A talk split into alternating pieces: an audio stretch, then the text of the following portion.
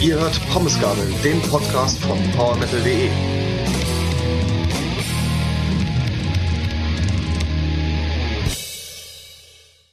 Hallo zu einer neuen Folge Pommesgabel, der Podcast von PowerMetal.de.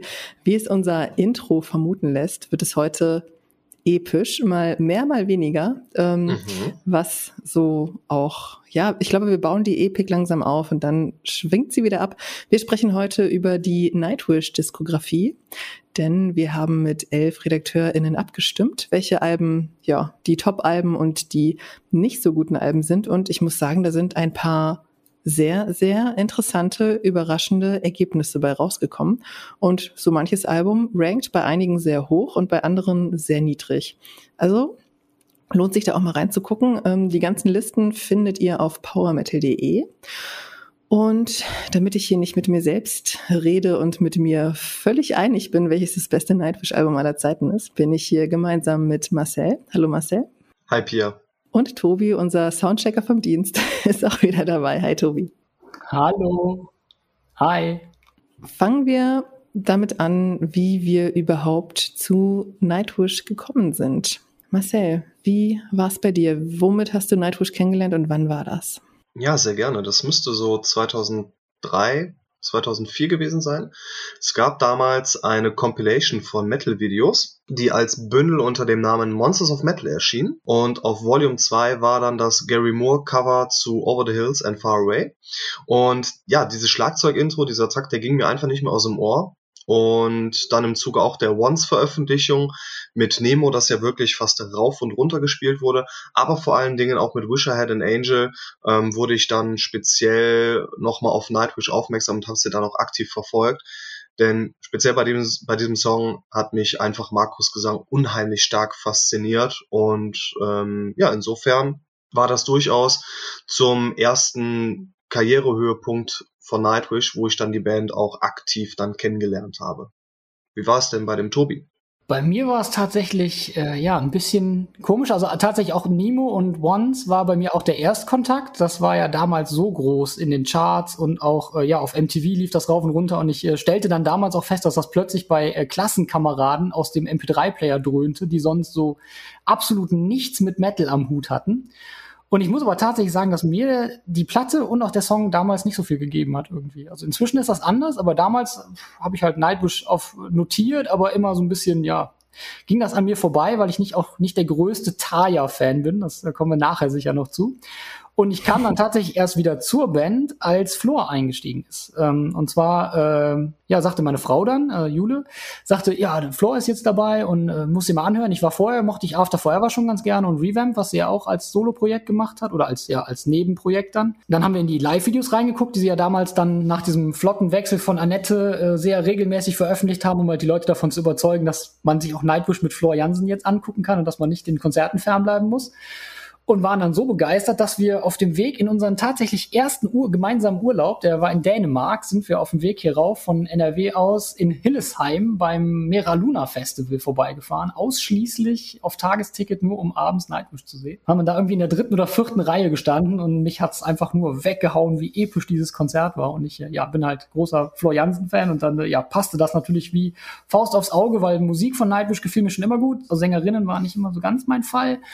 Und ja, seitdem, ja, ich höre auch bis heute immer noch primär eher die Live-Alben, aber ja, seitdem bin ich äh, auch eher zum großen Nightwish-Fan bekehrt. da hätten wir uns begegnen können beim Meraluna. da war ich nämlich auch.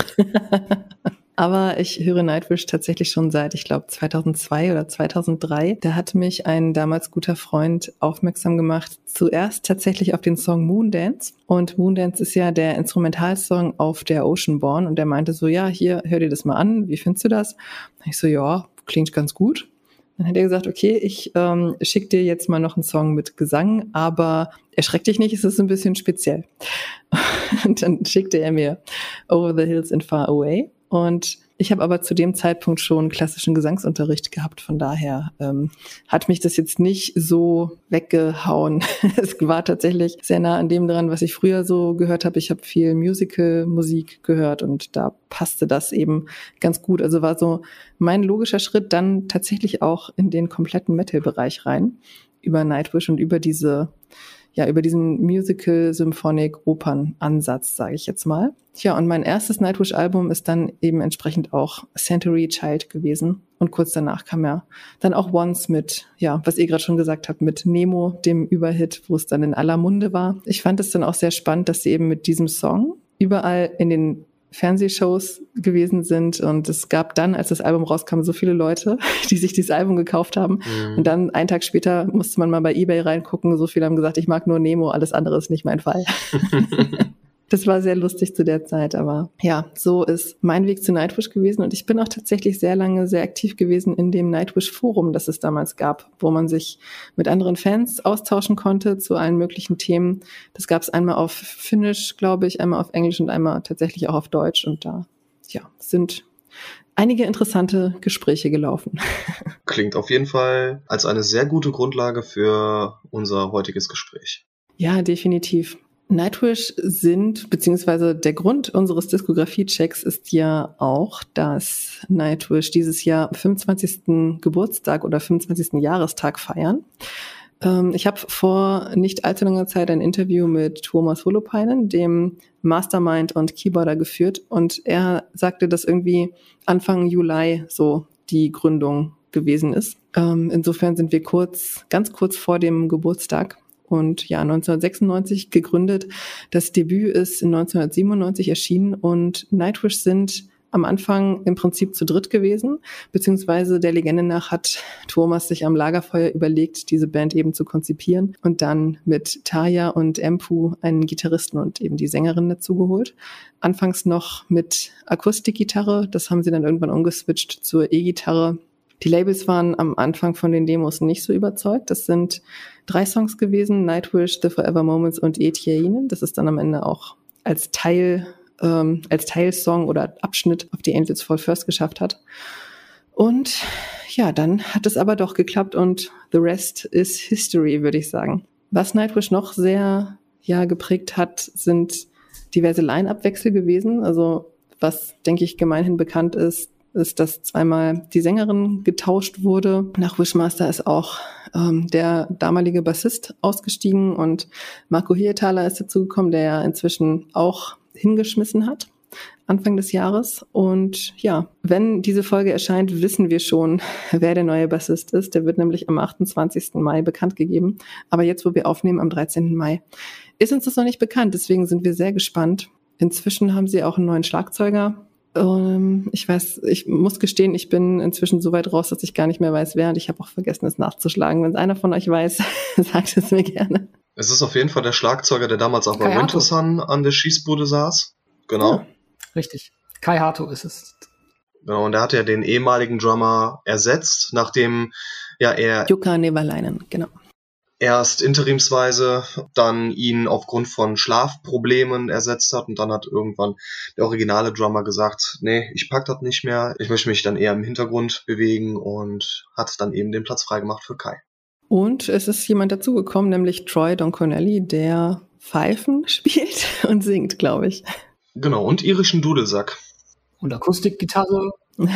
Ja, da war es dann bei mir vorbei, glaube ich. Endgültig, aber dazu kommen wir später. Ähm, genau, und von den Gründungsmitgliedern sind jetzt eben noch Thomas und Empu dabei. Gut, kommen wir zum letzten Platz. Wir besprechen heute neun Alben ähm, von Angels Fall First bis Human Nature. Was wir nicht explizit in unsere Wertung mit aufgenommen haben, ist das EP-Live-Album Over the Hills and Far Away, das ja dann Veröffentlichung von, wie hieß die DVD, die zugehörige. Auf jeden Fall gab es eben die Live-DVD From Wish to Eternity, von der dann das Live-Material mit auf diese EP draufgenommen wurde und es deswegen im Prinzip Albumlänge hat. Aber wie gesagt, ähm, da sind, ich glaube, zwei neue Songs drauf, ein Remake mit Astro Romance und eben Discover Over the Hills and Far Away. Insofern haben wir das ein bisschen beiseite gelassen. Ja, neunter Platz. Ähm, eigentlich nicht überraschend, für PowerMetal.de Verhältnisse dann doch irgendwie überraschend ist es das Debütalbum Angels Fall First, das 1997 erschienen ist. Und äh, was ich ganz interessant fand, Nightwish haben erst dieses Album veröffentlicht und danach ihr erstes Konzert gespielt. Normalerweise kennt man das ja, dass Bands irgendwie sich ausprobieren und auf Bühnen stehen und so weiter und dann irgendwann mal ein Album veröffentlichen. Hier ist es genau andersrum gewesen. Das Album ist achtmal tatsächlich von elf auf dem letzten Platz ge gelandet.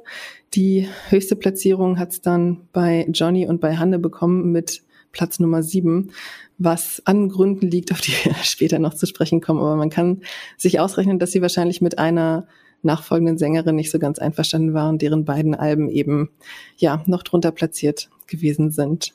Äh, Fun Fact zu dem Album, da ist der Song Nymphomaniac Fantasia drauf und Thomas hasst diesen Song. Er bezeichnet ihn auch gerne mal als das Messer in seinem Rücken. Das liegt hauptsächlich an dem ersten Satz. Das ist ein gesprochener Satz. The scent of a woman was not mine. Also praktisch der Geruch einer Frau war nicht meiner. Und irgendwie ist ihm dieser Spruch, dieser Satz dann ziemlich um die Ohren geflogen. Ei, ei, ei, ei. Bei uns allen dreien ist das Album auf dem letzten Platz gelandet. Da herrscht hier traute Einigkeit. Marcel, wie sind deine Gedanken zu Angels Fall First? Eigentlich muss ich dazu sagen, dass ich jetzt auch im Zuge unseres Diskografie-Checks Angels Fall First zwar immer noch auf meinem persönlichen letzten Platz hätte belegt, allerdings ist das nicht unbedingt ein schlechtes Album. Das ist einfach das Album, zu dem ich den geringsten Bezug habe. Allerdings konnte man auch da schon auf dem Debüt erahnen, welche immense Stellung Nightwish mal einnehmen würde. Es war ein recht außergewöhnlicher Stil schon damals, da die Symbiose aus Power Metal und orchestral-symphonischen Elementen damals eben noch eine Rohmasse war, die sich dann aber mit der Zeit einfach verfeinerte. Und auch schon damals dieser dezente Geruch von Melancholie, eine fast schon nachdenkliche Note, zu denen auch damals Tayas opernhafter Gesang einigermaßen gut passte. Aber bis auf den Opener Evanpath und meinem persönlichen Herzschmerzlied Astro Romance, das ich allerdings in der 2001er Version, in der remasterten Version ein bisschen besser fand, sowie das doch recht coole Know Why the Nightingale Sings, blieb allerdings nicht viel hängen. Und dazu passt auch das sehr schüchterne, aber trotzdem geschmackvolle Artwork, das die Schönheit der Musik schon gut andeutete, aber bei dem einfach noch ein bisschen was fe fehlte. Und subjektiv muss ich sagen, dass mir Nightwish mit Taye Bronze richtig gut gefallen haben und je weiter das wegging, desto geringeren Bezug habe ich einfach. Und dementsprechend Old Angels for First auf meinem letzten Platz. Wie ist denn bei dir, Pia? Äh, ich stimme auf jeden Fall zu. Astro Romance ist ein sehr, sehr starker Song und ich finde den aber auch in der Remake-Version besser. Auf dem Over the Hills and Far Away. Das ist auf jeden Fall eine sehr gute Entscheidung gewesen, den nochmal neu zu machen. Ich finde Elven Path stark und ich mag tatsächlich auch Beauty and the Beast, den zweiten Track, sehr gerne. Aber ansonsten, ja, The Carpenter ist eine sehr grenzwertige Nummer. Da haben sie auch ein Musikvideo zu produziert, wo man maximal Taya sieht, wenn überhaupt in dieser Berglandschaft. Ich bin mir aber auch nicht ganz sicher. Aber ich habe so in meinem Kopf ein Bild von ihr mit einer Hochsteckfrisur und einem roten Kleid. Aber ja, der Song ist soundtechnisch sehr dünn. Man merkt eben diese Akustik-Herkunft doch sehr stark. Und das trifft auf die anderen Tracks auch zu. Also auf diesem Album hatte Nightwish den eigenen Sound definitiv noch nicht gefunden. Das ähm, ja, lässt sich ja auch so ein bisschen nachvollziehen, ähm, wenn man merkt, danach kam so, wurde Tayas Stimme so eingesetzt, wie man sie eben einsetzen kann. Deswegen war es für mich auch logisch, dass dieses Album ziemlich weit hinten kommt, denn ja, Tobi wird da gleich noch ein bisschen mehr Hintergrundinfos zu uns mitteilen, denke ich. Ein Song, den ich noch hervorstellen würde, ist Tutankhamen, weil der ja schon irgendwie auf jeden Fall interessant ist. Ich würde nicht sagen, dass ich ihn besonders gut finde oder so, aber der ist auf jeden Fall hörenswert, wenn man ihn noch nicht kennt. Aber Tobi, du hast noch ein paar mehr spannende ähm, ja, Informationen zu Angels Fall Fest. Ja, genau. Und erstmal würde ich erstmal damit anfangen, dass ich die Platte tatsächlich jetzt für den Diskografie-Check das erste Mal komplett gehört habe. Also ich habe sie vorher noch nie am Stück durchgehört, weil ich auch finde, wie ihr, dass man halt einfach so ein bisschen hört, ja, dass Nightwish da noch so ein bisschen auf der Suche nach sich selber war. Und da kommen wir halt zu diesen Fun Facts, dass Album hätte eigentlich ja, äh, Thomas hat das auch lange bereut, das hätte eigentlich nie so erscheinen sollen. Ursprünglich war das, soweit ich seine Interviews dazu verstanden habe, einfach nur geplant, um diese Platte an Labels zu schicken als Demo, einfach um sich zu bewerben. Und Spine Farm, das Label, das dann damals die Band aufgenommen hat, hat die Platte bekommen und dachte, oh, ist großartig, perfekt und hat das mehr oder minder dann ja ohne große Rücksprache, weil Thomas ging davon aus, ja, wir gehen dann nochmal ins Studio und nehmen die Songs dann mal richtig auf und vielleicht noch ein paar neue Nummern. Und die haben das halt einfach rausgehauen. Und zwar so flott, dass tatsächlich auf der allerersten Auflage noch Thomas Privatadresse abgedruckt war, die er natürlich auf dem Demo abgedruckt hatte um Rückmeldungen des Labels zu bekommen. Ja, das haben sie dann aber einfach mit draufgelassen, so dass dann die erste Auflage fröhlich allen Leuten seine Privatadresse mitgeteilt hat. Damals Gott sei Dank noch nicht so ein großes Problem, wie das vielleicht heute der Fall wäre. Oh ja. ähm, ja, und deswegen, das, ich finde, das hört man halt der Platte auch noch äh, an. Das klingt halt wirklich so wie das klassische Demo, das man so von, von den Bands kennt, die man selber hier aus der, aus der eigenen Region kennt oder vielleicht es ist natürlich nochmal deutlich besser, weil es halt in, schon andeutet, wohin, was für ein gigantisches Potenzial Thomas und auch ja seine, seine musikalischen Ideen haben, um halt den Metal so ein bisschen auf den Kopf zu stellen, was ihm ja auch später gelungen ist. Aber es ist halt alles noch so, wie ihr auch schon gesagt habt, so ein bisschen, bisschen ungeschliffen und noch, ja, einfach noch so ein bisschen im Entwicklungsstadium. Ich finde auch Elven Pass ziemlich cool. Astral Romance ist ein ganz guter Song. Aber ja, auch bei mir war, war von Anfang an nicht wirklich eine Frage, wo das Album landen würde, dass das den letzten Platz belegt. Und ich glaube, das würde auch Thomas unterschreiben selber, dass das Album auf dem letzten Platz im Discography-Check landet. Ja, ich denke auch. ähm, in dem Interview, das ich mit ihm geführt habe, hat er auch erzählt, was man eben bei Angels Fall First auch hört, dass er anfangs ziemliche Black Metal Einflüsse auch hatte. Und wenn man so ein bisschen an atmosphärischeren Black Metal wie Ulva denkt, dann kann man da schon so ein paar Anleihen erkennen. Und auch Bands wie Two and the Mortal. Später hat Thomas ja auch mit deren ehemaliger Sängerin Kari Rüslatten ein Album rausgebracht. The Gathering und Theater of Tragedy, also die typischen, die großen drei sind da Pate gestanden, Patinnen gestanden. Und Liv Christine ist auch von Taya als Vorbild genannt worden als Sängerin. Das ist die Vokalistin damals gewesen von Theater of Tragedy.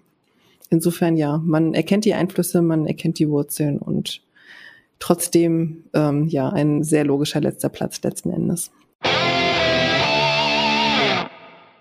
Was jetzt auch sehr spannend ist, wenn wir jetzt zu Platz Nummer 8 kommen, da springen wir vom ältesten Album zum jüngsten Album, nämlich Human Nature. Und ich kann jetzt schon mal vorwegnehmen, ähm, ich kann nicht allzu viel zu diesem Album sagen. Ich mache es deswegen auch ganz kurz, denn mein Interesse an Nightwish ist dann letzten Endes völlig verloren gegangen, weil es so ewig gedauert hat, bis dieses Album rauskam. Also der Vorgänger Endless Forms Most Beautiful kam 2015 und dann so zwei Jahre später denkt man ja so, oh, jetzt könnte irgendwie ja langsam mal was Neues kommen und dann dauerte es und dauerte und dauerte. Und irgendwann hatte ich überhaupt keine Lust mehr nachzugucken und habe eben dann, als das Album rauskam, dem auch wenig Beachtung geschenkt ich habe es kaum gehört. Ich finde auch einfach keinen Zugang dazu. Also es ist mir zu vertragt und ich habe eben auch, wie gesagt, mangelnde Motivation, mich mit diesem Album so zu beschäftigen, um mir einen Zugang zu verschaffen. Und ja, Tobi wird mir da widersprechen. Ich habe ein ganz, ganz großes Problem mit der Art, wie Floor singt. Denn für mich ist das einfach nur Brüllen, was sie da macht. Das hat mich schon auf Endless Forms Most Beautiful gestört und hier ist kaum eine Besserung zu hören. Und ich weiß einfach, dass sie es anders kann. Also man kennt von After Forever ihren Gesangsstil, dass sie eben das Opernhafte kann. Von Revamp weiß man, dass sie noch viel, viel, viel, viel mehr kann. Und ja, bei Nightwish, was mich auch sehr enttäuscht hat bei dieser Mera Luna Show, auch bei den alten Songs, sie brüllt einfach nur. Für mich ist es einfach nur Gebrüll, was sie da macht. Und deswegen kommt auch Human Nature bei mir ja nicht wirklich näher ran. Lustig finde ich, dass auch wir alle drei das Album auf dem achten Platz haben. Die beste Platzierung ist Rang 5 bei Hanne und ja, insgesamt ist es achtmal der achte Platz geworden. Ja, damit Tobi jetzt gleich einhaken kann bei Flors Gesangsstil, übergebe ich doch direkt mal das Wort an dich. Ich finde das, ich finde die krass deine deine Ansicht auf Flors Gesangsstil. Also das klar, du hast du hast recht. Sie benutzt halt eine ganz andere Gesangstechnik. Ich habe äh, vorhin den anderen schon gesagt, bevor wir angefangen haben mit der Aufnahme, ich habe extra nochmal schlau gemacht, was die Gesangstechniken angeht was die Sängerin so ein bisschen unterscheidet, weil sie ja alle Sopran sind. Also von der Stimmlage her sind sie alle eigentlich gleich unterwegs.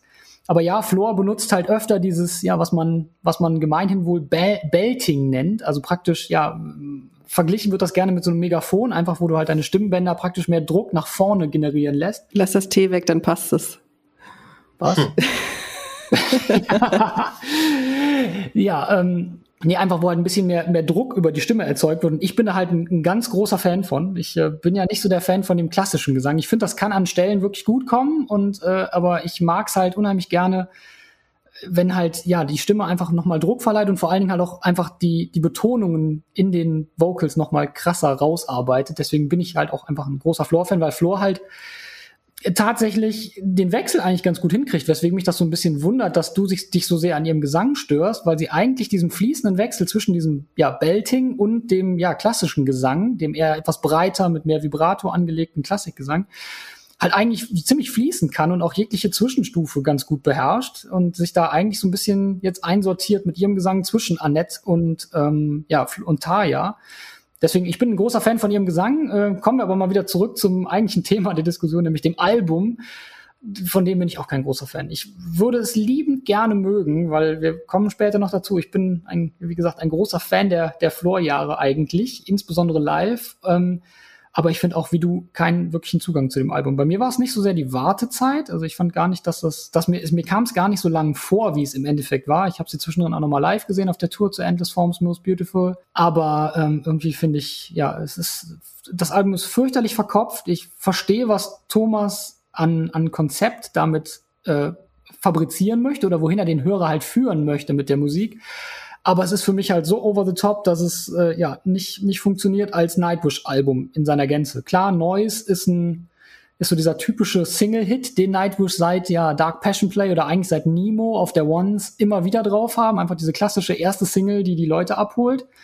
Harvest ist noch ein ganz cooler Song, aber zum Rest finde ich tatsächlich praktisch keinerlei Zugang und ja auch die zweite Disc, die ja eigentlich nur ein komplettes Instrumental, primär Orchesterstück ist, macht sicher mit Kopfhörern in der richtigen Stimmung Sinn, aber es ist halt nicht das, was ich mir von Nightwish wünsche und was mich halt bei Nightwish begeistert. Deswegen ja auch bei mir ein klipp und klarer achter Platz auch wenn ich das Album unheimlich gerne mögen würde, ist, äh, ja, hat es nicht mal bis jetzt in meine, ich, äh, wer, der, wer öfter schon zugehört hat, der weiß, dass ich so ein klassischer CD-Sammler noch bin. Und äh, es hat es nicht mal als CD in meine Sammlung geschafft bisher. Das sollte so, so ziemlich alles sagen. Wenn das bei einer meiner ja. Lieblingsbands passiert, ist das ein ziemliches äh, Armutszeugnis für eine Platte eigentlich. Allerdings. Und ja, der letzte Platz ist ja nur erspart geblieben, weil eben Angels Fall First eigentlich eine Demo ist, ne? Exakt. Marcel, deine Gedanken zu Human Nature? Da hat Tobi eigentlich schon das richtige ähm, Wort genannt, verkopft.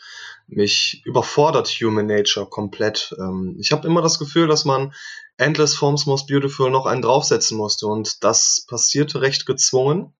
Man musste noch mal eine Stufe drüber packen und meines Erachtens ging das in die Hose und das war mit zwei CDs auch schlichtweg zu viel des Guten. Ähm, auf der ersten CD haben wir an unheimlich hohen Fokus auf den Gesang und auf der zweiten CD eben überhaupt keinen. Klar ist Flo eine Ausnahmesängerin, aber ähm, die Instrumentalisierung und der Gesang, die gehen halt nicht Hand in Hand, sondern der Gesang läuft quasi auf der ersten CD komplett davon. Noch mehr ist ja auch Troy zu hören. Ähm, dadurch bekommt Nightwish einen noch mehr folklorischen Charme, der allerdings nur vereinzelt eben zu Nightwish passt. Einzig Harvest ist da ein Glanzpunkt. Du hast auch vorhin, Tobi, schon Noise erwähnt. Ich mag den Song auch sehr gerne und äh, House the Heart. Das sind weiterhin auch emotional tiefgründige, coole Songs. Und auch auf Human Nature gibt es viel zu entdecken. Aber mir ähm, geht das Interessante, das, das Faszinierende, in das man dann eintaucht, einfach komplett flöten. Und ähm, für mich ist Human Nature schlichtweg ein progressives, symphonisches Orchester-Metal-Album geworden. Ein gutes, aber einfach keins, was großartig zu Nightwish passt. Das ist tatsächlich was, was man nochmal herausstellen kann, dieses eigentliche Konzept dahinter. Es ist ja dann aus Versehen im Prinzip ein Konzeptalbum geworden, weil die Themen in den Songs sich dann um Natur und um den Menschen gedreht haben. Und das Haus der Heart, was du gerade angesprochen hast, da geht es, glaube ich, um die Empathie, die Menschen empfinden können. Ne? Richtig. Insofern, das macht das Album eigentlich nochmal so ein bisschen interessant, wenn man da ja sich eine ruhige Minute nimmt, sich mal die Texte zur Hand nimmt und wie Tobi gesagt hat, Kopfhörer auf und sich da einfach mal reinsaugen lassen. Aber wie gesagt, bei mir hat sich das Bedürfnis noch nicht eingestellt, das zu tun und ich bezweifle, dass es noch kommen wird. Richtig, und bisher sind wir uns ja auch bei den letzten beiden Plätzen einig, aber ich glaube, diese Einigkeit, die verpufft jetzt auch. Mhm. Allerdings. Und zwar ziemlich drastisch. Der siebte Platz ist Imaginarum geworden aus dem Jahr 2011 und es ist tatsächlich das Album mit den durchwachsensten Platzierungen. Also es ist bei manchen ganz vorne mit dabei, bei Stefan ist es auf dem zweiten Platz gelandet.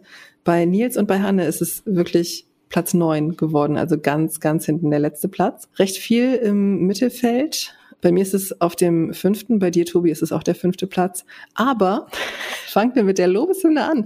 Marcel, Imaginarum ist dein Nightwish-Album schlechthin. Ja. Wie konnte das denn passieren? es ist von vorn bis hinten einfach nur fantastisch. Wie eine wilde Achterbahnfahrt in dem gleichnamigen Film. Der Film, der hat mich unheimlich berührt. Der Protagonist in Imaginarum bei Nightwish leidet bekanntlich an Demenz.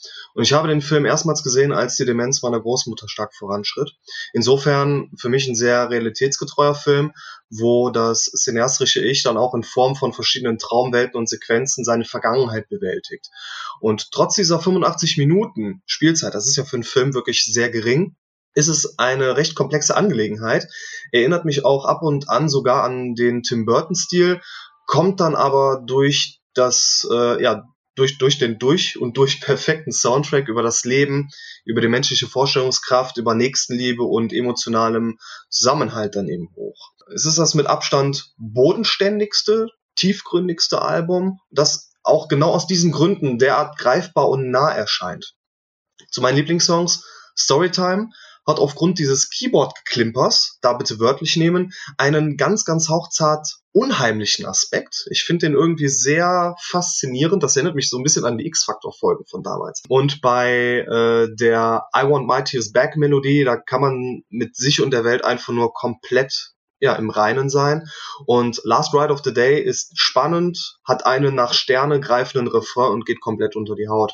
Hier passen einfach für mich Songs und Gesang perfekt aufeinander, als wenn Thomas seine Schablone gezogen hätte. Und da passt auch das Duell zwischen Marco und Annette in Ghost River beispielsweise sehr gut. Und dank Slow Love Slow wissen wir, dass die Schwedin ja auch gut als Jazzsängerin funktioniert hätte. Und äh, Turn Loose The Mermaids ist eine sehr, sehr emotionale Ballade, die im Gesamtkontext des Albums hervorragend funktioniert und eben nicht für sich alleine steht.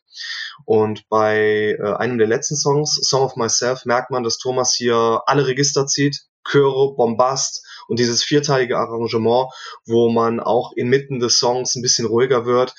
Er beweist es da, er ist schlichtweg einer der besten Songwriter seines Fachs. Und auf Imaginarum präsentieren sich meines Erachtens alle Nightwish-Mitglieder hier in erstklassiger Form. Das harmoniert, das passt perfekt zum konzeptionellen Rahmen des Films. Mein Lieblingsalbum. Tobi, was Punkt. sagst du?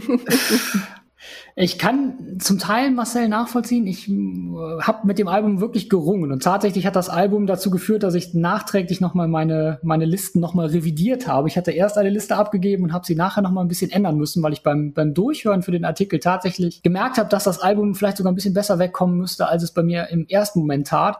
Aber ich bin immer noch bei dem Vorgänger, also beim vor, bei der vorherigen Platzierung hängen geblieben, denn auch für mich ist Imaginarum ein bisschen zu verkopft irgendwie. Man merkt dem Album in vielen Passagen in meinen Ohren immer noch an, dass es halt auf diese filmische Idee so ein bisschen gemünzt ist und dass es halt einfach ein bisschen zu gezwungen klingt. Ganz oft. Also Slow Love Slow, finde ich, geht überhaupt nicht. Entschuldigung, das hat auf einem Nightwish-Album nichts zu suchen in meinen Ohren. Ich weiß, das ist Thomas Entscheidung, nicht meine, aber äh, muss ich nicht haben. Und auch hinten raus so Arabesque, Scaretail, da sind ein paar Nummern bei, die, die komplett an mir vorbeilaufen und die ja mir so gar nichts geben. Andererseits hat Marcel eigentlich auch schon die, die Hits des Albums genannt. Also das, das ist halt der Unterschied zu, zu der Human Nature. Das Album hatte einfach grandiose Hits. Storytime ist wieder so eine, so eine typische Nightwish-Single. Ich liebe I Want My Tears Back mit diesem leichten Folk-Einfluss von Troy. Da kommst du vielleicht gleich noch, Pia, zu, wie gut der dir gefallen hat. Ähm, Last Word of the Day ist, glaube ich, sogar mein Lieblingssong der Platte. Ähm, und ich mag Ghost River unheimlich gern, so dieses etwas düstere. Ich mag sowieso mal gerne, wenn Marco mitsingt. Ich mag seine Stimme unheimlich gerne. Und ja, deswegen äh, ist die Platte halt dann im Endeffekt auch auf Platz 5 gelandet, so ziemlich im Mittelfeld, weil ja, sie ist halt so ein bisschen zwiegespalten. Ich mag viele Songs unheimlich gerne, die gehören sogar mit zum, zum Lieblingsmaterial von Nightwish bei mir teilweise. Und ich mag tatsächlich auch Annette hier sehr gerne. Ich äh, finde ihren Gesang, der passt perfekt in dieses musikalische Konzept, das Thomas sich für diese Platte überlegt hat. Aber ja, es ist mir auch in vielen Passagen einfach viel zu verkopft und ja, mir fehlt dann einfach so ein bisschen der Bezug zu diesen experimentelleren Tracks wie Love, Slow Love Slow.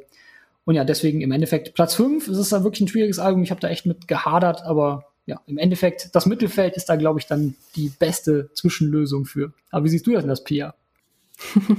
mein Verhältnis zu Imaginarum war oder ist ganz interessant, denn als ich das Album das erste Mal gehört habe, als es rauskam, war so mein erster Gedanke, okay, die Hälfte muss ich jetzt ausklammern, weil mir das viel zu folglich ist. und die andere Hälfte habe ich schon mal gehört. Also ich habe dann einen Gitarrenriff gehört und konnte sagen, ach, das war schon mal auf Oceanborn, das war schon mal auf Wishmaster, das war schon mal auf Century Child. Also mein erster Eindruck war, es ist eine Mischung aus Folk und wieder Sachen rausgekramt, die früher mal funktioniert haben. Aber ich habe das Album dann Jahre später nochmal rausgeholt, so 2014, 2015 würde ich sagen, weil ich mich da zu der Zeit dann auch ein bisschen mehr mit Annette beschäftigt habe.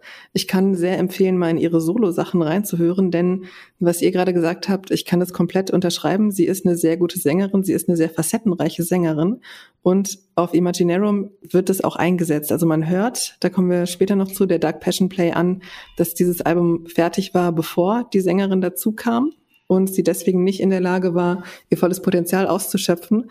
Auf Imaginarum kann sie das. Und ja, das hat das Album dann im Nachhinein für mich nochmal bestärkt. Ich finde Rest Calm großartig. Das ist mein absoluter Lieblingssong auf der Platte und würde in meinen Top Nightwish Songs auch ziemlich hoch, ja, einsteigen und so, so manchen Song überholen, den ich vor fünf Jahren noch als wesentlich stärker eingeschätzt hätte. Storytime finde ich auch unglaublich stark. Da hört man ja auch manchmal diese witchy Sounds, die Annette auch machen kann, die sie auch sehr einzigartig gemacht haben da. I Want My Tears Back, klar, auf jeden Fall ist das ein absoluter Hit. Ja, und das mit Arabesque kann ich jetzt so viel auch nicht anfangen, muss ich sagen. Und so, ja, Last Ride of the Day kann ich mir noch geben. Ansonsten, wenn ich jetzt hier nochmal durch die Tracklist gucke, sind das so die Songs, die ich gerade genannt habe, die ich ja vorstellen kann, die das Album für mich wirklich gut machen und die dann eben auch dafür gesorgt haben, dass ich es auf meinen persönlichen fünften Platz einsortiert habe. Den Film, muss ich gestehen, habe ich nie gesehen und ähm, mein Interesse daran ist jetzt auch nicht so groß, dass ich ihn mir in naher Zukunft mal anschauen würde. Ich fand es dann ein bisschen schade, dass kurz nach dem Erscheinen dieses Albums die Trennung von Annette vollzogen wurde und dann eben Flor kam. Denn ich glaube, wenn Annette noch ein bisschen länger da gewesen wäre, die haben ja gerade mal zwei Alben mit ihr gemacht, dann hätte diese, diese Kombination aus ihrem Gesangstalent, der ja doch sehr anders ist als das, was Taya gemacht hat, und der Musik noch mal ein bisschen auf ein weiteres Level gehoben werden können. Aber das ist, wenn man Dark Passion Play und Imaginarum vergleicht, auf jeden Fall schon mal passiert. Und insofern finde ich es ein gutes Album, das ich doch das eine oder andere Mal noch gerne anhöre. Aber letzten Endes ist mir zu viel Bombast drauf und zu viel Volk, als dass ich sagen würde, ja, schön. Also ne, ähm, muss ich in der Stimmung sein und dann wahrscheinlich auch eher einzelne Songs als das komplette Album. Darf ich da kurz einhaken? Ja. Ich glaube nicht, also ich glaube, es hätte mit Annette, äh, Annette auf lange Sicht funktionieren können mit, mit Nightwish, aber dann hätten sie sich mehr von ihrem alten Songmaterial verabschieden müssen. Weil ich, ich verstehe die Kritik der Leute, die halt ihre Live-Performance von den Taya-Songs schwierig fanden. Ja. Und ich finde ja, ich immer Fall. noch schwierig. Ich, ich verstehe, wo Nightwish hin wollten mit dem Sänger, mit dem Sängerinnenwechsel. Aber ähm, es war halt für sie einfach ein unheimlich schwerer Job, einfach, dass die Fans live weiter die Klassiker hören wollen. Sie halt einfach von, von, von ihrer Stimmart her, einfach von ihrer Gesangsart her halt dieses Klassische nicht in der Form beherrscht, um diese Songs abbilden zu können, auch nur halbwegs. Wishmaster ist total gruselig mit ihr. Ja, also, es gibt einige Songs, die, da gibt's Live-Versionen, die wirklich gruselig sind. Das, das ist jetzt gar nicht böse gemeint. Sie ist eine herausragende Sängerin und die beiden Alben, ich mag die beiden Alben mit ihr unheimlich gerne, aber dann hätten Nightwish halt auch wirklich den Mut haben müssen, um zu sagen, komm, wir cutten das jetzt. Praktisch alles, was, was vor Dark Passion Play äh, war, existiert nicht mehr für unsere Live-Shows, was halt wahrscheinlich nicht funktioniert hätte. Und äh, dann hätte es, glaube ich, auch für mich eine, eine Zukunft geben können. Aber so war das halt einfach für sie einfach ein unheimlich schwieriger Job, da ja zwischen diesen Stühlen zu sitzen. Einerseits hervorragend das Material abzubilden, das für sie geschrieben wurde, andererseits aber halt live unheimlich Schwierigkeiten zu haben mit den Sachen, die Taya vorher gemacht hat. Mhm. Da stimme ich voll zu. Also ich habe die Band auch nur ein einziges Mal wirklich dann mir live angeguckt mit Annette und hatte dann eben genau dieses Problem, dass ich bei den ganzen alten Songs dachte, oh mein Gott, tu es bitte nicht, bringt bitte ganz, ganz schnell ein zweites Album raus mit ihr als Sängerin und dann schmeißt bitte 80 Prozent des alten Materials raus. Nemo geht vielleicht noch und der eine oder andere poppigere mhm. Song kann man vielleicht noch machen mit ihrer Stimme, aber das allermeiste, wie du gesagt hast, funktioniert einfach nicht. Ja. Von daher ja, bin ich voll bei dir. Man hätte ein drittes Album nachschießen müssen, viele alte Sachen weglassen müssen, dann hätte das klappen können. Aber ich denke, es hätte dann noch mehr Fans verprellt, als sowieso der Wechsel schon mhm. verprellt hat. Das ist auch das Stichwort zu Platz Nummer 6. Das ist nämlich die Dark Passion Play aus dem Jahr 2007. Und dann eben, wie wir gerade schon gesagt haben, das erste Album, auf dem Annette zu hören war. Ich würde diese Trennung von Taya an dieser Stelle nochmal kurz aufgreifen, denn das ist ja schon, ja, eine ziemliche Schlammschlacht irgendwie gewesen, beziehungsweise nicht ganz so schön, sage ich jetzt mal. Ich glaube, Thomas ist sowieso nicht so der Held darin, sich von Bandmitgliedern zu trennen, beziehungsweise trifft es vielleicht auch auf ganz Nightwish zu, dass sie da nicht so gut drin sind. Und zwar für die, die das damals nicht verfolgt haben. Nightwish haben die großartige DVD End of an Era aufgenommen, wo natürlich damals noch nicht klar war, dass sie so heißen wird, denn das hätte ziemlich viel verraten. Am Abend nach diesem Konzert hat Thomas einen Brief an Taya überreicht, mit der Bitte, dass sie diesen Brief erst am nächsten Tag öffnet. Und in diesem Brief stand eben, dass sie sich von ihr trennen, also dass sie nicht mehr Nightwish-Sängerin ist. Der ist auch einen Tag später direkt auf der Nightwish-Homepage veröffentlicht worden. Ich habe ja schon gesagt, ich war ständig in diesem Forum unterwegs und habe das dann auch gelesen und es war ein Schock für mich, weil Nightwish zu dem Zeitpunkt auch meine absolute Lieblingsband waren, eben aufgrund dieses Gesangs. Und das war da ist für mich damals eine kleine Welt zusammengebrochen, als die Trennung vollzogen wurde. Und, und ich erinnere mich auch an eine Pressekonferenz von Taya, wo sie dann in Tränen ausgebrochen ist aufgrund dieser Trennung.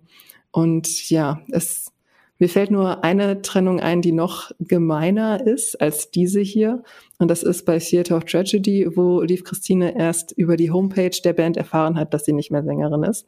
Also es geht noch ein Niveau drunter, aber ansonsten ist das schon eine ziemlich miese Nummer. Es gibt aber auch noch die Trennung von Tic-Tac-Toe. Während einer Pressekonferenz. Ja, aber da saßen sie ja wahrscheinlich sich gegenüber und haben miteinander gesprochen. Sich vielleicht angekeift, okay, aber es ist trotzdem noch eine fairere Sache, sich das Absolut. gegenseitig ins Gesicht zu sagen, als einen Brief zu schreiben und zu sagen, hier, wir haben jetzt noch einen geilen Abend, feiern noch zusammen und liest es mal morgen früh. Und insbesondere, weil ja äh, zu dem Zeitpunkt auch Taya und Nightwish auf dem absoluten Karrierehöhepunkt waren. Das ist ja auch eine berufliche Absicherung dann, die dann urplötzlich wegfällt. Mhm. Man sagt so, dass die Band sowieso eher ein professionelles Verhältnis zumindest mit Taya hatte, dass sie bei vielen Auftritten nur zu den Auftritten eben hingekommen ist, dass sie dann vorher viel im Hotel war mit ihrem Mann, der auch ihr Manager, ich weiß nicht, ob es immer noch ist, ich glaube schon, ähm, ja, dass sie sich da ziemlich rausgezogen hat und deswegen dann, oder das eben auch mit ausschlaggebend war, dass sie sich da von ihr getrennt haben. Wie habt ihr diese Trennung empfunden? Tobi, du hast es ja wahrscheinlich gar nicht so intensiv mitgekriegt, ne?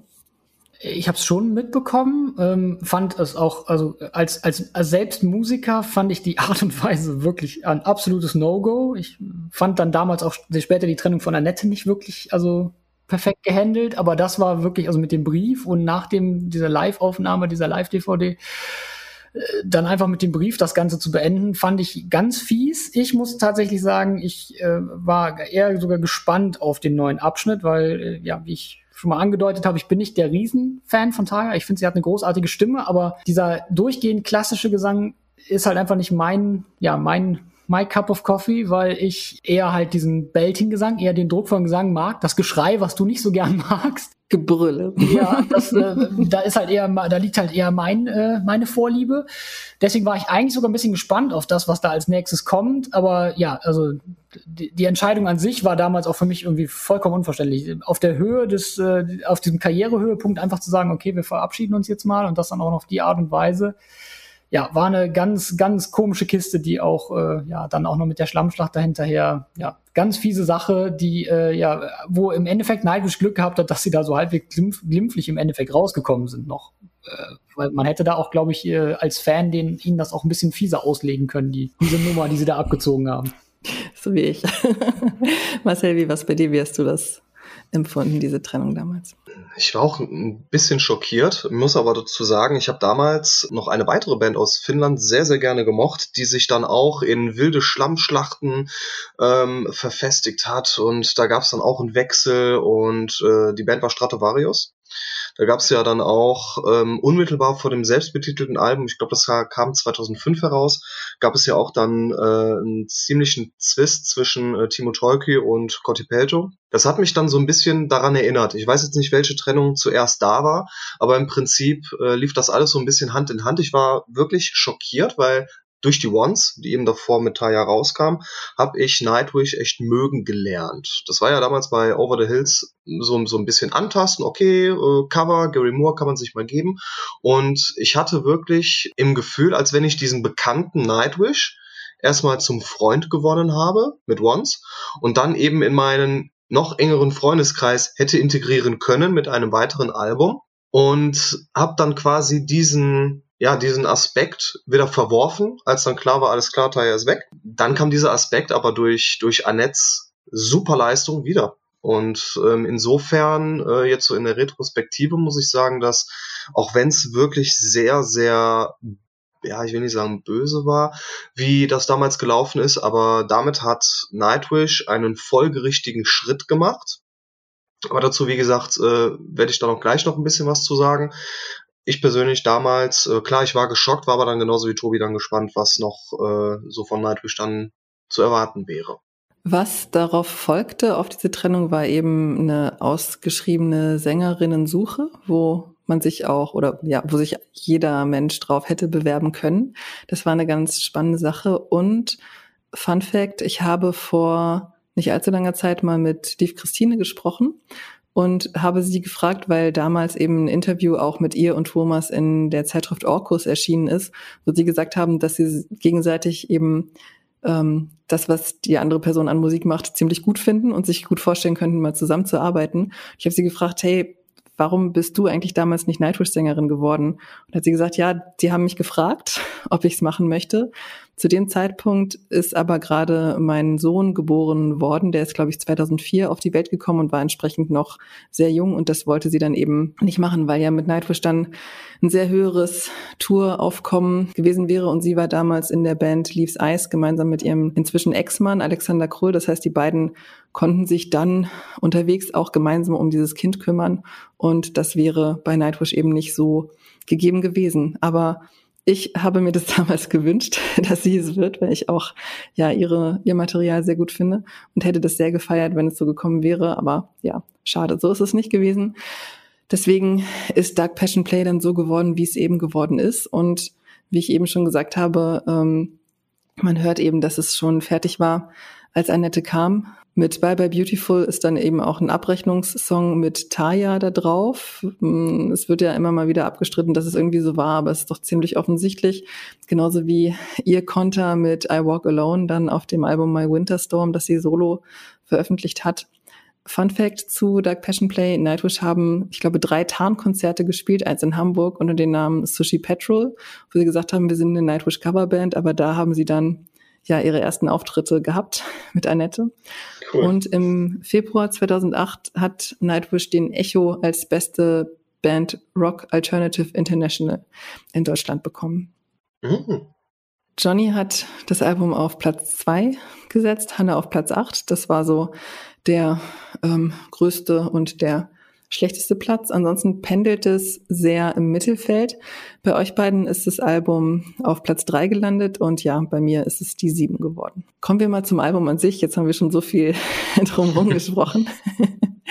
Aber äh, ja, Marcel, fang noch mal an. Was, was ist, macht denn für dich das Dark Passion Play Album aus? Als ich mir hier so ein paar Notizen zu Dark Passion Play aufgeschrieben habe, wollte ich eigentlich schreiben, dass ich das Album sexy finde.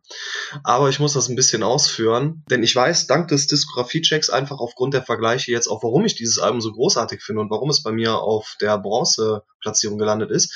Denn speziell durch Annettes Gesang finde ich es bodenständiger, nahbarer und bisweilen auch charmanter. Und eben zu Nightwish unheimlich passend.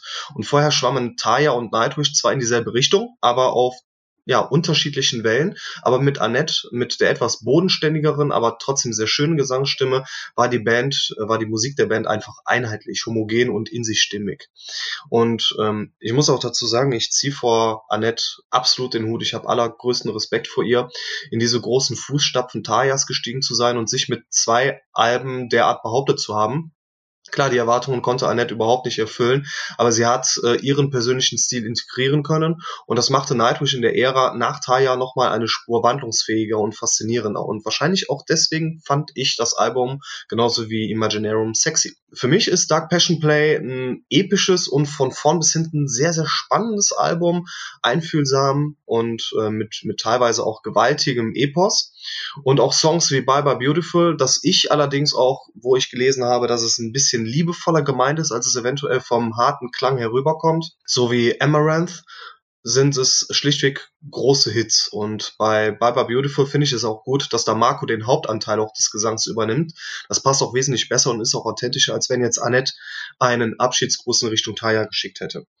Und was er, was also Marco dann auch beim sehr, sehr harten Master Passion Greed oder auch der sehr authentischen Folkballade The Islander Gesang nicht leistet, ist oberstes Regal großartig. Und ich glaube auch Tobi mag den äh, Gesang von Marco sehr, sehr gerne, wie er auch vorhin gesagt hat. Und wohingegen zu The Poet and the Pendulum passt für mich eben keine Nightwish-Stimme so gut wie die von Annette.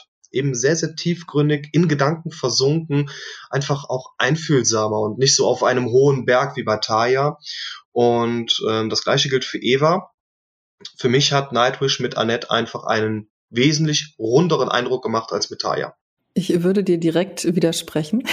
Ja, gerne. Denn ähm, ich habe das damals sehr übel genommen und bin auch mit Annette eben aufgrund dieses doch sehr anderen Gesangsstils, ich habe ja schon gesagt, ich selbst habe auch ähm, klassischen Gesangsunterricht gehabt. Das heißt, ich habe einen sehr, sehr hohen Taya-Bezug gehabt und eben auch insbesondere zu dem Gesang bei Nightwish. Und ähm, infolge dieses Wechsels und des doch sehr anderen Gesangsstils habe ich dann vorrangig die Instrumentalversion gehört von Dark Passion Play und was dann noch rauskam, waren Demo-Versionen.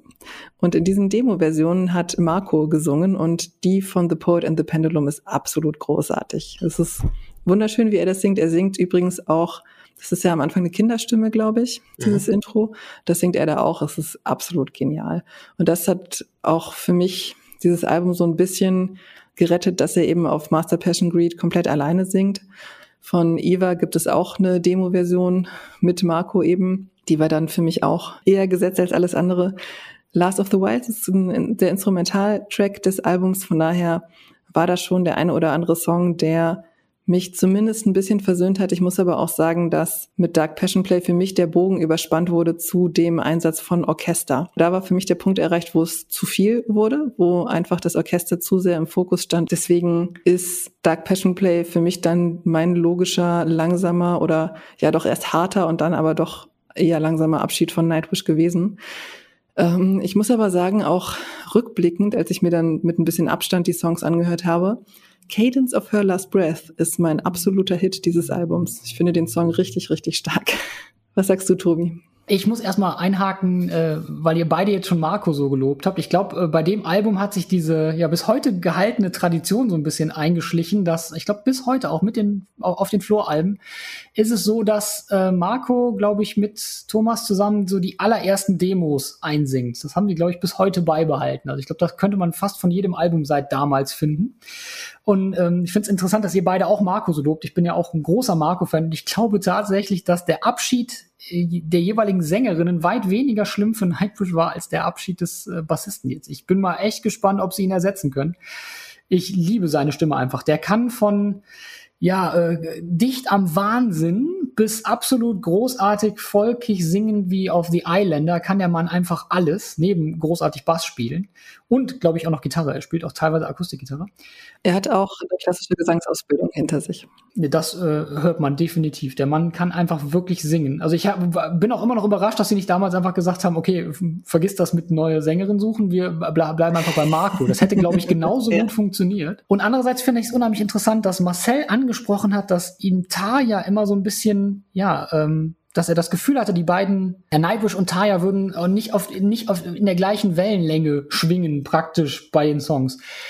Ich habe das gleiche Gefühl und ich glaube, das liegt an der Gesangsart. Und ähm, ich weiß nicht, ob du mir da widersprechen wirst, Pia, aber ich, äh, Gesang, klassischer Gesang ist immer eher ja langsam ausholen und mit sehr viel Vibrato die Töne formen. Weswegen ich auch immer das Gefühl habe, dass Annettes Gesang oder auch jetzt Flors Gesang besser im Bandkontext sitzen als Taya, die immer so ein bisschen für mich vom, vom, vom Hören her über der Band schwebt. Und das hat mich immer so ein bisschen gestört. Ich glaube, was, was du sagen möchtest, also wenn ich dich richtig verstanden habe, für mich war oder für uns beide war dann Nightwish in der Taya-Phase. Ach, das ist doch die Band mit der Opernsängerin.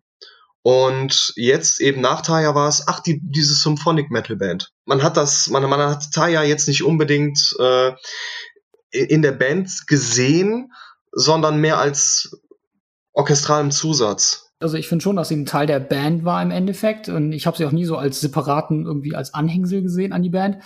Äh, bei mir ist es halt wirklich einfach technisch der Gesang. Ich, das hat auch nichts mit Taya zu tun. Das, ich mag das generell an diesem, diesem Operngesang nicht, dass er halt einfach so ein bisschen über der Musik schwebt. Das liegt halt einfach in der Natur der Dinge und man kann das auch wirklich gern mögen. Ich mag es halt einfach, wenn der Gesang ein bisschen tiefer in der Musik drin sitzt und mehr mit Drums, Bass und Gitarren zusammen agiert im Verbund.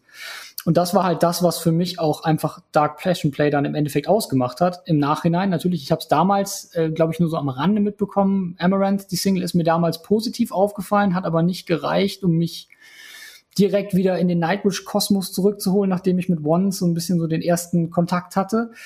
Im Nachhinein ist aber tatsächlich Dark Passion Play mit eines meiner liebsten Nightwish-Alben geworden. Äh, ihr habt die Songs schon angesprochen. Cadence of Hurler's Brass ist auch für mich ein absolutes Highlight der Platte. Master Passion Greed ist großartig. Amaranth finde ich auch super, ist wieder diese klassische Hit-Single vorweg. Und ähm, hinten raus habt ihr noch äh, zwei Songs nicht genannt, die mir besonders am Herzen liegen. Das ist einmal Last of the Wilds, das Instrumental, finde ich ganz toll. Und Seven Days to the Wolves ist auch ein absoluter Hammer von einem Song. Ja, und somit äh, bereue ich es im Nachhinein eigentlich ein bisschen, dass ich da nicht mehr Zeit in die Dark Passion Play direkt investiert habe. Das hätte mich schon früher wieder zu Nightwish zurückholen können, als es dann erst später mit, ja, mit dem Sängerinnenwechsel passieren musste, dann im Endeffekt, als dann Floor zu Nightwish kam. Erstmal ähm, stimme ich dir zu, wenn Operngesang dabei ist, dann äh, muss der Rest schon darauf zugeschnitten sein in irgendeiner Form. Also es ist nicht so, dass es sich ohne weiteres überall rein integrieren lässt. Es passt auch nicht zu jedem Song. Also wenn man jetzt sagt, wie kann man jetzt mal Song XY, dann muss man schon gucken, dass es passt oder man eben den Gesangsstil anpasst. Und ich würde auch sagen, also ich habe das auch mit Keyboard, dieses Empfinden, dass es die Musik langsamer macht, eben weil sich diese Töne dann mehr entwickeln. Also du kannst im Operngesang auch schnell singen, aber dann ist es schnell kein Operngesang mehr. Es lebt ja wirklich von diesem Vibrato von lang gehaltenen Tönen. Und ja, das setzt eben voraus, dass da nicht so ein großes Tempo drunter liegt, es sei denn, man macht diesen Spagat, man legt wirklich konsequenten Blastbeat drunter und spielt mit diesem unterschiedlichen, ja, Rhythmus oder diesem unterschiedlichen Tempo der beiden, dass es so ein bisschen konträr läuft. Aber ja, genau, dem würde ich auf jeden Fall zustimmen, dass es nicht, dass es schon etwas Besonderes ist, diesen Gesangsstil rein zu integrieren und dass es auch, ja, wie gesagt, nicht überall funktioniert. Weil ihr schon Amaranth angesprochen habt, ich finde, bei dem Song merkt man, dass er nicht für Annette geschrieben wurde. Und man stelle sich diesen Song jetzt mal mit der Stimme von Liv Christine vor. Ich muss es einfach nochmal aufgreifen. Das würde grandios klingen. Diese elfenhafte Stimme da drauf wäre einfach genial. Ja finde ich. Kommen wir zur Mitte sozusagen. Das hat mich sehr überrascht, dass das Album da gelandet ist und nicht viel weiter oben, denn das ist die Wishmaster aus dem Jahr 2000. Mich hätte es auch nicht gewundert, wenn dieses Album gewinnt, weil es doch sehr kultig ist und auch in vielen Szenen, also auch in der Pen and Paper Szene ist es sehr abgefeiert worden gerade ja wegen diesem doch extremen Fantasy-Hintergrund, den schon der Titel auch eben suggeriert. Zudem gibt es übrigens auch ein schönes Misheard Lyrics Video. Ich werde es in die Shownotes packen, wer es nicht kennt. Oh Guckt oh, ja. es euch mal an. Ja, sonst äh, ist es nirgends auf dem ersten Platz gelandet, was mich eben, wie gesagt, sehr, sehr, sehr gewundert hat. Bei Nils ist es noch am höchsten, es ist der zweite Platz geworden. Dreimal ist es der dritte Platz, so eben auch bei mir. Und die schlechteste Platzierung ist, ja, der siebte. Ähm, Tobi, deine Gedanken zu Wishmaster? schwierig. Ich kann irgendwie diesen Hype um das Album nicht so richtig nachvollziehen. Ich finde Wishmaster ist ein absolut großartiger Song. The Kinslayer ist ein super Track. Ähm, She's My Sin gefällt mir auch extrem gut. Aber ansonsten fehlt mir auch da so ein bisschen der Bezug zur Platte. Ich finde, da, da ist noch ein bisschen, ja, ich glaube, Thomas hat selber mal gesagt, so ein bisschen dieses Stratovarius, die haben wir auch schon angesprochen in der Folge, ähm, hängt da noch so ein bisschen drin. Es hat noch so ein bisschen was von Power Metal. Und mir gefallen Nightwish halt immer besser, im Gegensatz zu dir, glaube ich, wenn sie mehr mit Orchester agieren. umso bombastischer es wird, umso mehr mag ich Nightwish. und umso mehr es nach Power Metal klingt, umso mehr äh, würde ich wahrscheinlich einfach eher zu einer Stratovarius-Platte oder einem anderen Power Metal-Album greifen. Deswegen, ich habe es auch nie so richtig verstanden, warum diese Platte so diesen, diesen, diesen Kultstatus genießt unter Fans auch gerne. Deswegen hat es hat mich auch gewundert, dass sie nicht auf Platz 1 mal gelandet ist. Aber bei mir selber. Hm, Sechster Platz bei dir. Ja, es läuft halt einfach wirklich so ein bisschen an mir vorbei. Es ist nicht. Ich habe es auch jetzt noch, noch zweimal, dreimal gehört, um es dann zu bewerten und es bleibt dabei. Wishmaster wünsche ich mir auch weiterhin in die Setlist äh, mal wieder zurück. The Kinslayer auch, aber an, abgesehen davon bleibt bei mir wenig Zählbares wirklich hängen. Das ist äh, ja ein ganz kurioser Umstand. Die Platte bleibt einfach nicht kleben bei mir. Marcel, bei dir Platz 5? Mhm. Zunächst mal ein Wort zu Kinslayer. Mhm, ich habe damals in der Schule ein Buch verschlungen namens Ich knall euch ab von Morten Roh. Und darum ging es äh, speziell um den Amoklauf an der Columbine High School. Und ähm, das Buch hat mich damals sehr erschüttert und leider auch fasziniert zugleich, weil es eben auch sehr auf die Hintergründe der Täter eingeht. Und ja, darum geht es eben auch in The Kinslayer und darum ging mir auch der Song so nah, weil es eben jene Tragödie thematisiert. Und musikalisch dieses Riffing, das ist unheimlich einprägsam. Generell ist für mich Wishmaster ein sehr stimmiges Album, für mich auch logischer nachzuvollziehen als Century Child, dazu später mehr, weil wir eben qualitativ nicht solch ein enormes Rauf und Runter haben bei den einzelnen Songs, sondern eine gleichbleibende Quali, ähm, die mal ganz dezent etwas nach, etwas nach oben geht, um dann wieder äh, ja auf der gewohnt guten Qualität sich einzupendeln. Ähm, der Titeltrack, Tobi, du hast es schon gesagt, ist ein ganz, ganz fieser Ohrwurm, ähm, auch bekannt eben durch die Misheard Lyrics. Ich habe es natürlich rauf und runter gehört. Wenn man sich einmal mit dem Wishmaster angelegt hat, wurde man sofort infiziert. Und generell gingen mir die Songs einfach ein bisschen näher als die anderen Alben, Alben der Post-Once-Phase, gingen dadurch eben auch sofort durch Mark und Bein. She's My Sin ist ein super Opener, gleich zu Beginn eben mit sehr, sehr viel Power und Wanderlust strotzt vor Spielfreude und für mich ist Two for Tragedy eine unheimlich geschmackvolle und warmherzige Ballade und die die Balladen der Vortage locker in die Tasche steckt. Und Crownless ist anfangs vielleicht noch ein bisschen zu verspielt, ergibt dann aber im Gesamtkontext der Platte sehr viel Sinn. Insofern gehört Wishmaster Master definitiv zu den ähm, besseren Scheiben, obwohl es bei mir erst Platz 5 geworden ist, eben weil die Floor und speziell die Annette-Phase einfach noch stärker war als die Taya-Phase, meines Erachtens nach. Aber ich glaube, das siehst du, Pia, ein bisschen anders. ja, erstmal ähm, will ich auch nochmal The Kinslayer aufgreifen.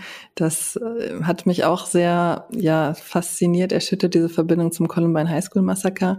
Und der, die Einsprecher, die, glaube ich, Toni Kakko von Sonata Arctica gemacht hat, sind angeblich Originalzitate von den Attentätern. Also das, was, oder Dialoge, die angeblich wirklich so abgelaufen sind, wie von Augenzeugen berichtet wurde.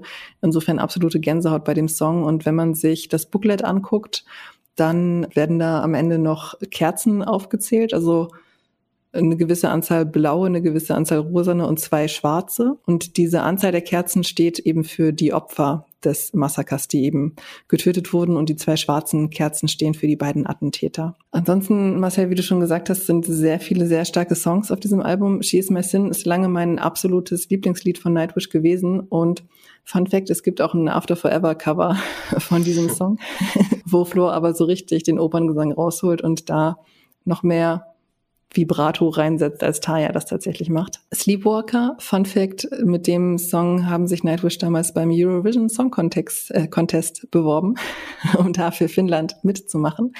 Und von dem Fernsehpublikum sind sie auf Platz eins gewählt worden, also die wollten die da unbedingt haben, aber in Finnland ist es damals so gewesen, dass noch eine Jury mitentschieden hat und da sind sie auf dem letzten oder vorletzten Platz gelandet, weshalb es dann am Ende leider nicht dazu gekommen ist, dass Nightwish Finnland beim Eurovision Song Contest vertreten hätte.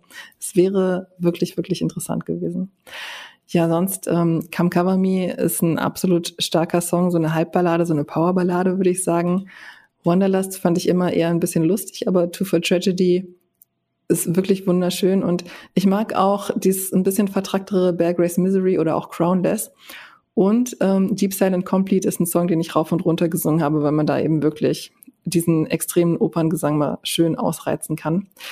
Ein Song, der ja so als der Nightwish-Song schlechthin häufig genannt wird, ist Dead Boys Poem. ich glaube, man kann nicht über Wishmaster sprechen, ohne wenigstens kurz Dead Boys Poem mal erwähnt zu haben. Ist wohl auch ein sehr persönlicher Song für Thomas. Und ich muss sagen, dass ich auch Phantasmic sehr großartig finde, den im Prinzip letzten Song, wenn man Sleepwalker nicht mit einrechnet auf diesem Album. Soweit meine Gedanken zu Wishmaster. Wir haben schon von Trennung gesprochen. Nach Wishmaster hat sich Nightwish von dem damaligen Bassisten Sami Venska getrennt. Und das ist auch nicht so eine schöne Nummer gewesen, denn Thomas hat zwischendurch mal kurz die Band aufgelöst, weil er nicht mehr mit Sami zusammen spielen wollte, konnte, wie auch immer. Und der Bandmanager hat dann eben dafür gesorgt, ähm, nee, pass auf, ihr macht weiter mit der Band. Ich sage ihm, er ist nicht mehr dabei. Das heißt, auch da hat Thomas es nicht geschafft, in einem 1 zu 1 Gespräch mal zu sagen, hey, das mit uns passt nicht mehr. Ähm, wir machen jetzt ohne dich weiter. Also er hat dann auch von einer dritten Person erfahren, dass es für ihn nicht mehr weitergeht in der Band. Aber letzten Endes werden wahrscheinlich alle Nightwish-Fans dieser Welt zustimmen, dass Marco eine absolute Bereicherung für die Band gewesen ist und ja, mit diesem Wechsel alle einverstanden sind.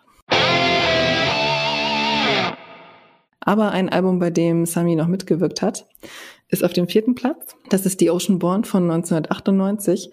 Und mich hat das auch überrascht, weil das Album doch von vielen auch der Favorit gewesen ist. An dieser Stelle kleiner Hintergrundfakt noch. Thomas hat tatsächlich Meeresbiologie studiert und wollte damals Wissenschaftler werden auf diesem Gebiet. Und das merkt man dann eben auch diesem Titel und auch einigen Songs, zum Beispiel Devil in the Deep Dark Ocean, auf diesem Album an. Wie wir schon gesagt haben, eigentlich ist das das erste richtige Nightwish-Album. Ich möchte noch hervorheben Sleeping Sun, den Song, der damals zur Eclipse, also zur äh, Sonnenfinsternis geschrieben wurde, der dann auch ein paar Jahre später nochmal rausgekramt und neu aufgenommen wurde. Das ist dann auch das, der letzte Song und das letzte Video mit Taya gewesen, was erschienen ist. Aber gerade dieses erste Video mit Taya in dieser Badewanne irgendwo in der Landschaft ist absolut sehenswert. und hat irgendwie, ja, Kult für sich. Ansonsten, äh, Walking in the Air ist noch mit drauf, ein richtig schöner Coversong auch. Ähm, aber bevor ich näher auf die Songs eingehe, Marcel, was sagst du denn zu Oceanborn. Bei dir ist das Album gelandet auf dem sechsten Platz und ja, bei dir auf dem siebten sogar. Oh, genau. Bei mir ist der vierte. Oceanborn gehört noch für mich zu den äh, besseren Alben in der Tire-Phase, weil mir schlichtweg auch mehr Songs gefallen. Denn schon der Opener Stargazers ist dank des Gesangs und der starken Keyboard-Melodie wirklich ein sehr, sehr guter Auftakt. Ich finde es ähm, generell im, auch im im Vergleich zu Angels Fall First äh, klar viel ausgereifter, aber auch in sich stimmiger.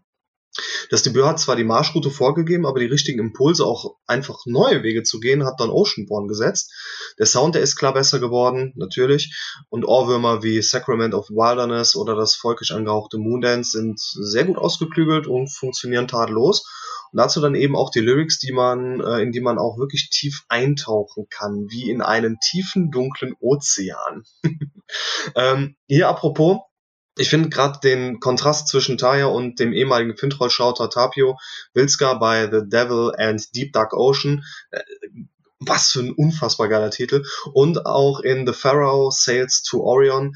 Ähm, die sind zwar zu Beginn etwas gewöhnungsbedürftig, aber die werden mit zunehmender Spielzeit einfach dann doch irgendwann, ja, greifbarer und man wird einfach wärmer mit, mit diesem Kontrast. Und generell hat für mich Oceanborn in der Retrospektive so ein bisschen was ähm, Geheimnisvolles, bis dato noch Unergründetes an sich, weil es auch, ja, das Album ist, was ich am wenigsten gehört habe tatsächlich.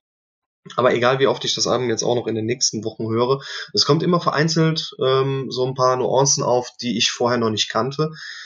Aber warum es dann trotzdem bei mir auf dem sechsten Platz gelandet ist, ich finde es noch ein bisschen zu dick aufgetragen. Wie beispielsweise die Version von Sleeping Sun, The Riddler oder auch die Ballade Swanheart. Die gehen leider links rein und ähm, ja, ich will nicht direkt sagen rechts raus, aber es sollte dann doch ein bisschen dauern, bis es äh, dann doch ein bisschen runder wurde. Hat natürlich dann auf Wishmaster sehr gut geklappt. Meines Erachtens wird auf Oceanborn Tayas Gesang noch ein bisschen zu viel Aufmerksamkeit geschenkt, eben dieses Neue. Da treffen dann eben äh, Symphonic Metal auf opernhaften Gesang. Und ja, auch wie schon vorhin gesagt, da schwimmen Nightwish und Taya eben in dieselbe Richtung, aber Taya eben auf einer etwas höheren äh, auf, auf einer etwas höheren Welle und dieses Ungleichgewicht wurde dann eben ähm, auf äh, den Folgealben Wishmaster und später auch auf Once für mich einfach homogener. An wen übergibst du den Staffelstab? mm, ich werfe mal eine Münze. Tobi. Ich muss sagen, ich habe tatsächlich die Oceanborn auch äh, wahrscheinlich nur ein paar Mal häufiger gehört als die Angels Falls Fall First, bevor ich mich mit dem für den Diskografie-Check damit näher beschäftigt habe. Aber ich verstehe das Album inzwischen tatsächlich jetzt, wo ich den Hintergrund kenne der Entstehungsgeschichte so ein bisschen besser, weil Thomas Hollepine hat damals gesagt, dass sie halt, ja, dann, das war ja dann, wie auch schon angesprochen, die erste richtige Studioaufnahme für sie, nachdem das erste Album ja mehr oder weniger ein Demo war, was einfach so rausgehauen wurde. Und er hat selber mal gesagt, dass sie halt irgendwie noch nicht so richtig die Ahnung hatten, was sie da machen und einfach mal alles ausprobiert haben, was irgendwie ging, um halt, ja, ihren, ihren Sound so ein bisschen zu finden. Ich finde, das merkt man im Album noch unheimlich an. Es gibt durchaus großartige Highlights. Ähm, Stargazers habt ihr, hast, hast du schon genannt, Marcel, äh, finde ich auch absolut großartiger Song, dieses Duell zwischen Keyboard und Gitarre. Großartig. Ich habe es auch geliebt, dass sie ihn wieder zurück in die Setlist geholt haben vor ein paar Jahren. Aber andere Sachen gehen auch irgendwie in meinen Ohren gar nicht. Den von dir angesprochenen männlichen Gastbeitrag finde ich fürchterlich. Ich kann, kann die Songs irgendwie nicht ernst nehmen. Finde, passt überhaupt nicht zusammen. Da macht Marco später in den späteren Jahren einen viel besseren Job.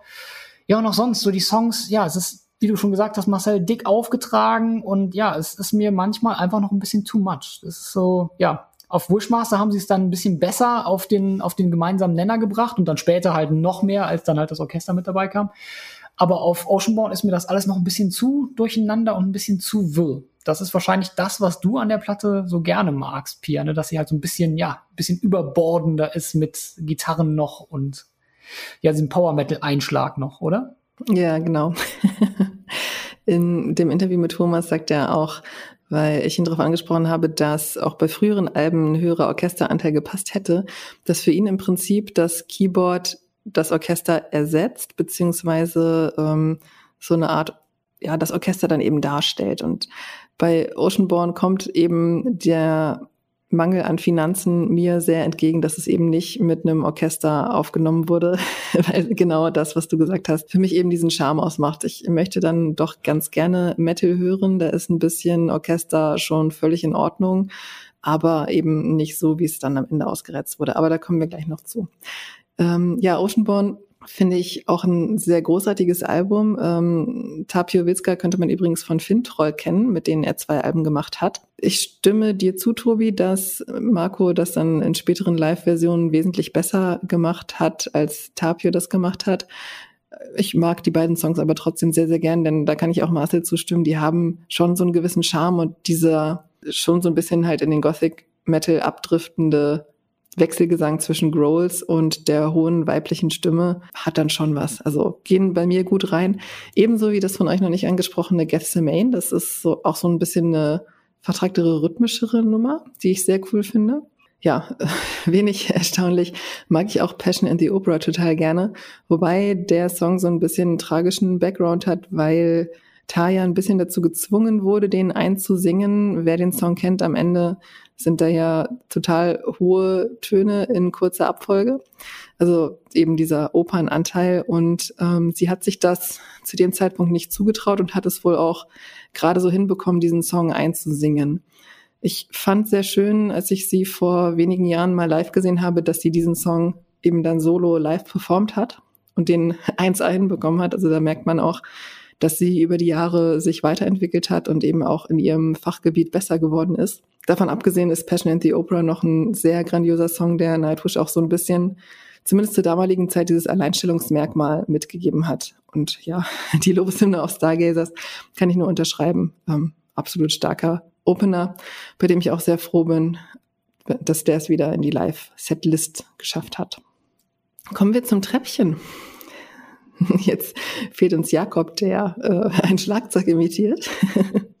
Aber vielleicht kann es ja Tobi machen. der kann eine Gitarre nur imitieren. Ähm, der dritte Platz ist dann eben das erste Album mit Floor, die Endless Forms Most Beautiful aus dem Jahr 2015. Und als es rauskam, habe ich es sehr abgefeiert. Das hat sich dann für mich aber leider eben sehr schnell abgenutzt aufgrund dessen, was ich schon angesprochen habe, dass ich eben diese Gesangstechnik, da kann ich überhaupt nichts abgewinnen. Die Ernüchterung kam dann eben auch, wie ich schon gesagt habe, als ich sie mit Floor live gesehen habe und eigentlich dachte, okay, die alten Songs, die mir ja bei Annette überhaupt nicht gefallen haben. Vielleicht holt Flor da jetzt wieder den Operngesang raus. Nee, es war ein sehr einheitliches Klangbild im Gesang eben mit dieser Technik, die mir so gar nicht gefällt. Ich würde sagen, wir gehen an dieser Stelle noch kurz auf diesen Sängerinnenwechsel ein. Ich habe ja schon gesagt, das erste Album mit Flor und es zieht sich so ein bisschen weiter, was wir schon gesagt haben, dass nämlich diese Trennung bei Nightwish nicht so ganz gut funktionieren und der Abgang von Annette war so, dass sie ähm, bei ein oder ich glaube bei einem Konzert nicht auftreten konnte, weil sie eben erkrankt war und die Band dann über ihren Kopf hinweg entschieden hat. Dann lassen wir doch die Sängerinnen unserer Vorbands singen. Treten wir doch mit denen auf, was Annette überhaupt nicht gut fand, weil sie gesagt hat, die Fans kommen ja auch, weil sie die Menschen sehen wollen und nicht nur, weil sie die Songs performt sehen wollen, sonst können die sich ja auch einfach eine Coverband angucken, sondern die kommen schon auch unter anderem weil sie Annette am Mikrofon sehen wollen. Diese Aussage hat sie auf ihrem Blog veröffentlicht, was dann ja auch nicht so die feine englische Art ist. Auf jeden Fall hat das dann dazu geführt, dass sie ziemlich schnell rausgekickt wurde und dann auch ziemlich schnell Flor im Flugzeug saß und fortan mit Nightwish diese Tour gespielt hat. Erstmal nur die Live-Sängerin oder die Übergangssängerin war und dann später als die neue Nightwish-Sängerin auch bekannt gegeben wurde.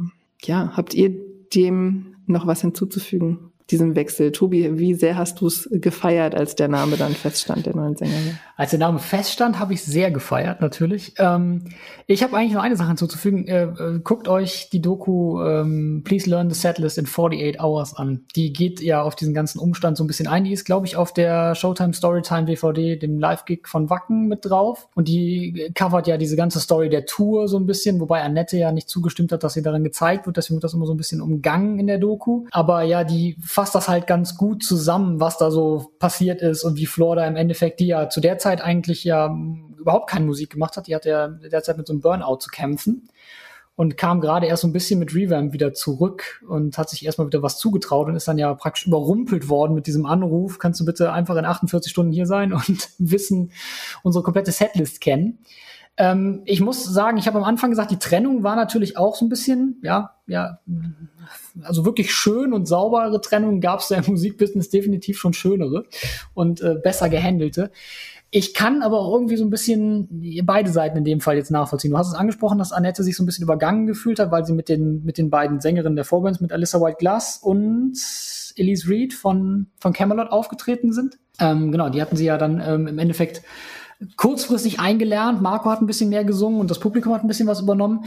Ich verstehe ihre Kritik oder dass sie sich darüber so aufgeregt hat, allerdings nicht. Ne? Im Endeffekt, der Laden war voll und äh, Thomas und äh, Marco sind, glaube ich, oder Troy, glaube ich, weil er sich, weil er besseres Englisch spricht, sind, glaube ich, rausgegangen vor der Show und haben halt das Publikum gefragt, ob sie lieber nach Hause gehen wollen und die Show verschoben, abgesagt haben wollen und mal gucken, wie sich das wieder einfädeln lässt oder ob sie halt den Gig sehen wollen mit dieser Bedingung, dass halt einfach ein bisschen was instrumental sein wird, dass ein bisschen was Marco übernimmt und dass halt die beiden Sängerinnen der Vorband sich dann halt äh, versuchen an dem Songmaterial. Deswegen kann ich dieses sich übergangen fühlen nicht so richtig verstehen. Ne? Die Leute haben dem zugestimmt.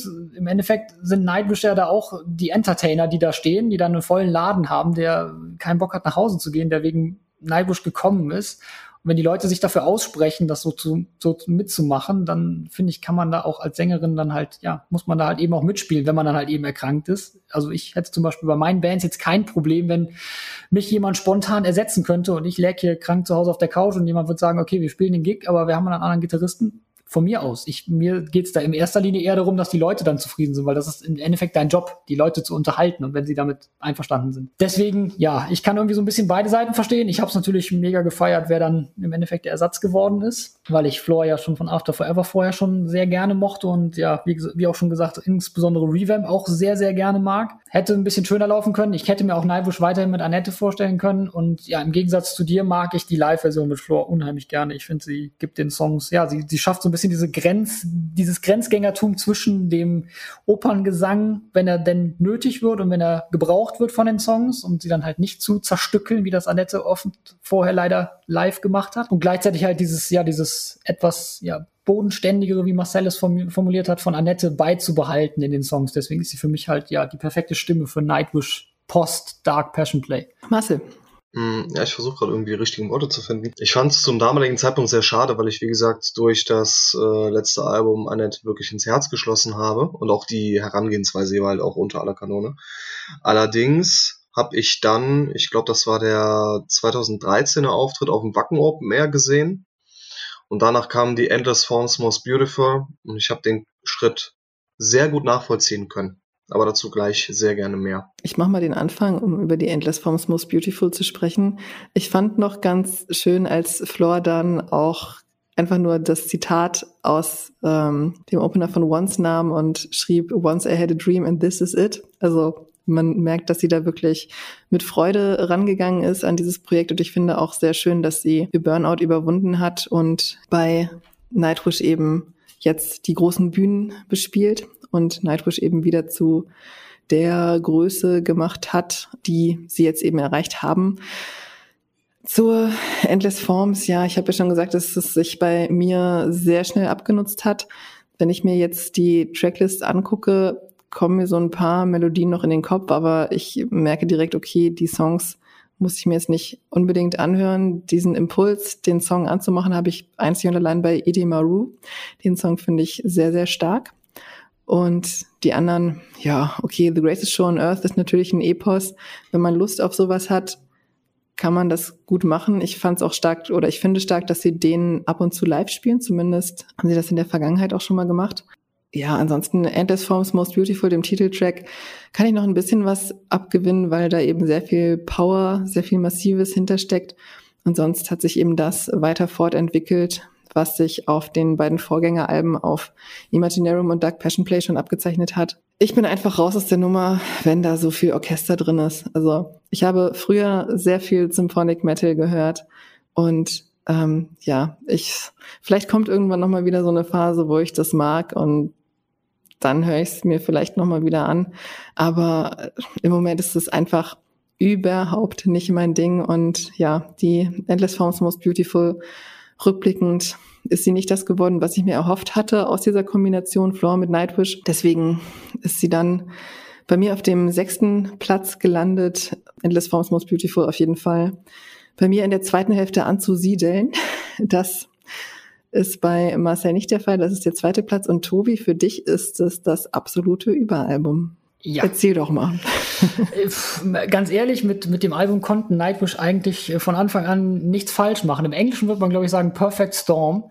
Ähm, einerseits natürlich Floor als feste Sängerin jetzt dabei und andererseits die, ja, dieses lose, ja, lose Konzept, dieses etwas, ja, fixiertere Konzept vielleicht ähm, über, über die ja, Evolutionstheorie, die da ja und überhaupt unsere Natur und unseren Planeten und die Entstehung unseres Planeten, die da ja so ein bisschen mitschwingt. Als sie dann auch noch angekündigt haben, dass sie mit äh, Richard Dawkins, meinen Lieblingsautor im Bereich äh, Biologie, Evolutionstheorie und Kirchenkritik äh, am Start haben als Gast, der dann auch noch mein Lieblingszitat aus äh, Charles Darwins Die Entstehung der Arten vorliest und das auch noch perfekt in dieses The Greatest Show on Earth eingebaut wird.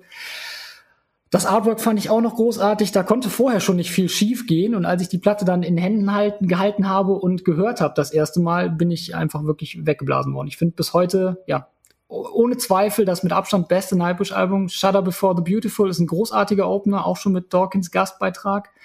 Weak Fantasy hat so ein bisschen dieses, ja, dieses, greift dieses Religionsthema auf und Floor präsentiert sich da auch im, am Gesang extrem variabel. Die bringt ja sogar erstmalig so ein bisschen Growls ein. Elan hat mich tatsächlich als Vorab-Single das erste Mal seit dem Wechsel, ja, seit, seit Nemo eigentlich als Vorab-Single so ein bisschen enttäuscht. Das ist für mich immer noch der schwächste Song so mit auf der Platte, der so ein bisschen an mir vorbeigeht. Idi Maru hast du schon angesprochen. Großartiger Track. Alpenglow würde ich noch hervorheben, allein wegen dem Pitch, der da im letzten Refrain stattfindet. Pitchwechsel, also einfach ein Halbton oder ein Ganzton nach oben pitchen, ist äh, ja so ein, so ein uralt Pop Popformel, die eigentlich immer funktioniert, aber so elegant äh, in diesem, ja, vom, vom akustischen Version des Refrains in den vollen Refrain wechseln, mitten in einer Zeile, mitten im Pitch-Shift, habe ich so noch nicht gehört bisher. Kriege ich bis heute noch Gänsehaut, wenn ich das höre, wenn ich den Song höre. Und ja, ähm, du hast kurz schon angerissen, The Greatest Show on Earth, damit haben sie die Tour, auf der ich sie dann auch gesehen habe zur Platte, am Ende den, das Set zugemacht mit diesem 24 Minuten und mit diesem großartigen, ja, orchestralen Piano-Outro mit Dawkins Stimme drüber. Pure Gänsehaut und ja, für mich einer der besten Longtracks, die man im Metal so hören kann klar, da schwingt sich ja auch ein bisschen mit, dass ich mit der generellen Story und der Evolutionstheorie halt äh, ja sehr gern und sehr viel darüber lese und dass das halt genau meine Interessen da trifft. Aber ja, ein absolut großer, großartiger Longtrack, der sich mit äh, für mich in Kopf an Kopf Rennen liefert mit äh, Ghost Love Score, zu dem wir sicher auch später kommen als äh, bester Nightwish Song überhaupt. Ich bin auch eh so ein Proc Maniac, der auch gerne lange Songs hat. So 24 Minuten Songs sind vollkommen okay in meinem, äh, in meiner Auffassung. Und ja, deswegen absolut großartiges Album. Ähm, ich, äh, ja, verstehe nicht so ganz, womit, ich, ich kann nachvollziehen, dass du mit dem Orchester natürlich ein bisschen äh, zu kämpfen hast, wenn du das nicht so gern magst, weil das haben sie da schon sehr ausgelatscht auch. Äh, aber eben für mich ist das genau die Art Nightwish, wie ich sie mag. Und ich würde mir wünschen, dass ja hoffentlich nach diesem sehr verkopften Human Nature die Reise wieder so ein bisschen mehr in die Richtung geht. Dann wäre ich nämlich wieder voll an Bord. Marcel, was sagst du? Ich weiß ehrlich gesagt nicht, wie ich gerade anfangen soll. Ähm, als ich so ein bisschen die Zeilen meiner Notizen niedergeschrieben hatte, ich hatte einen tierischen Kloß im Hals. Kurz dazu, es war im September 2016. Ich wurde damals ähm, zur Listening Session zur Vehicle of Spirit eingeladen ähm, nach Helsinki. Und den Freitagabend haben wir mit der Band ein bisschen gefeiert im Bäckerei. Das war quasi der größte Rock- und Metal-Pub in Helsinki und unser ja, Hotel war direkt nebenan. War natürlich sehr praktisch. Und kurz dazu, der Nightwish Manager, mit dem wir uns super geil verstanden haben, halt wirklich so ein großer blonder Hühne, der kam direkt auf alle auf uns zu, hat uns äh, gelbe Bändchen gegeben und meinte, everything you want to drink, all night long, all for free. Ja, das haben wir dann dementsprechend auch ausgenutzt. Der Samstagabend, der war dann sehr verkatert und ähm, wir wurden dann, wie gesagt, zur, äh, zur Listening Session oder zur ähm, Audio-Listening Session eingeladen in ein Kino in Helsinki, wo dann die Wembley Show von der DVD aufgezeichnet wurde. Und danach folgten dann Interviews. Ich hatte dann eins mit Marco. Und ich saß dann bei dieser Vorführung ähm, ne, äh, links neben Jens Peters vom Rockhard. Also falls du was hören solltest, ganz, ganz liebe Grüße. Und ähm, wir beide, wir waren schon Feuer und Flamme.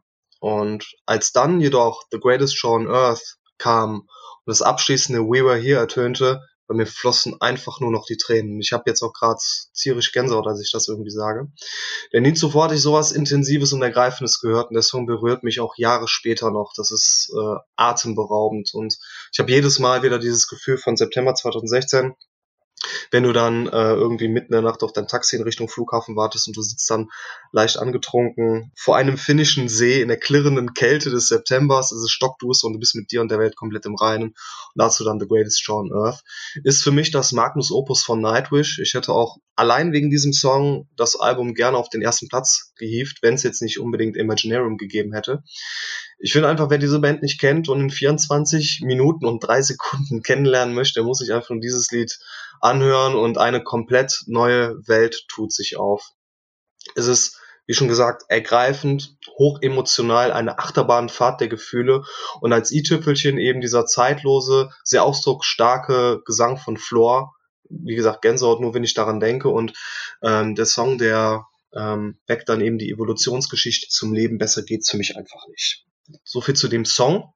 Und ähm, ich habe es ja eben auch vorhin angesprochen, als wir über die Trennung gesprochen haben. So sehr ich Annette auch gesanglich mochte, aber die Band drohte für mich nach Imaginarum zu stagnieren.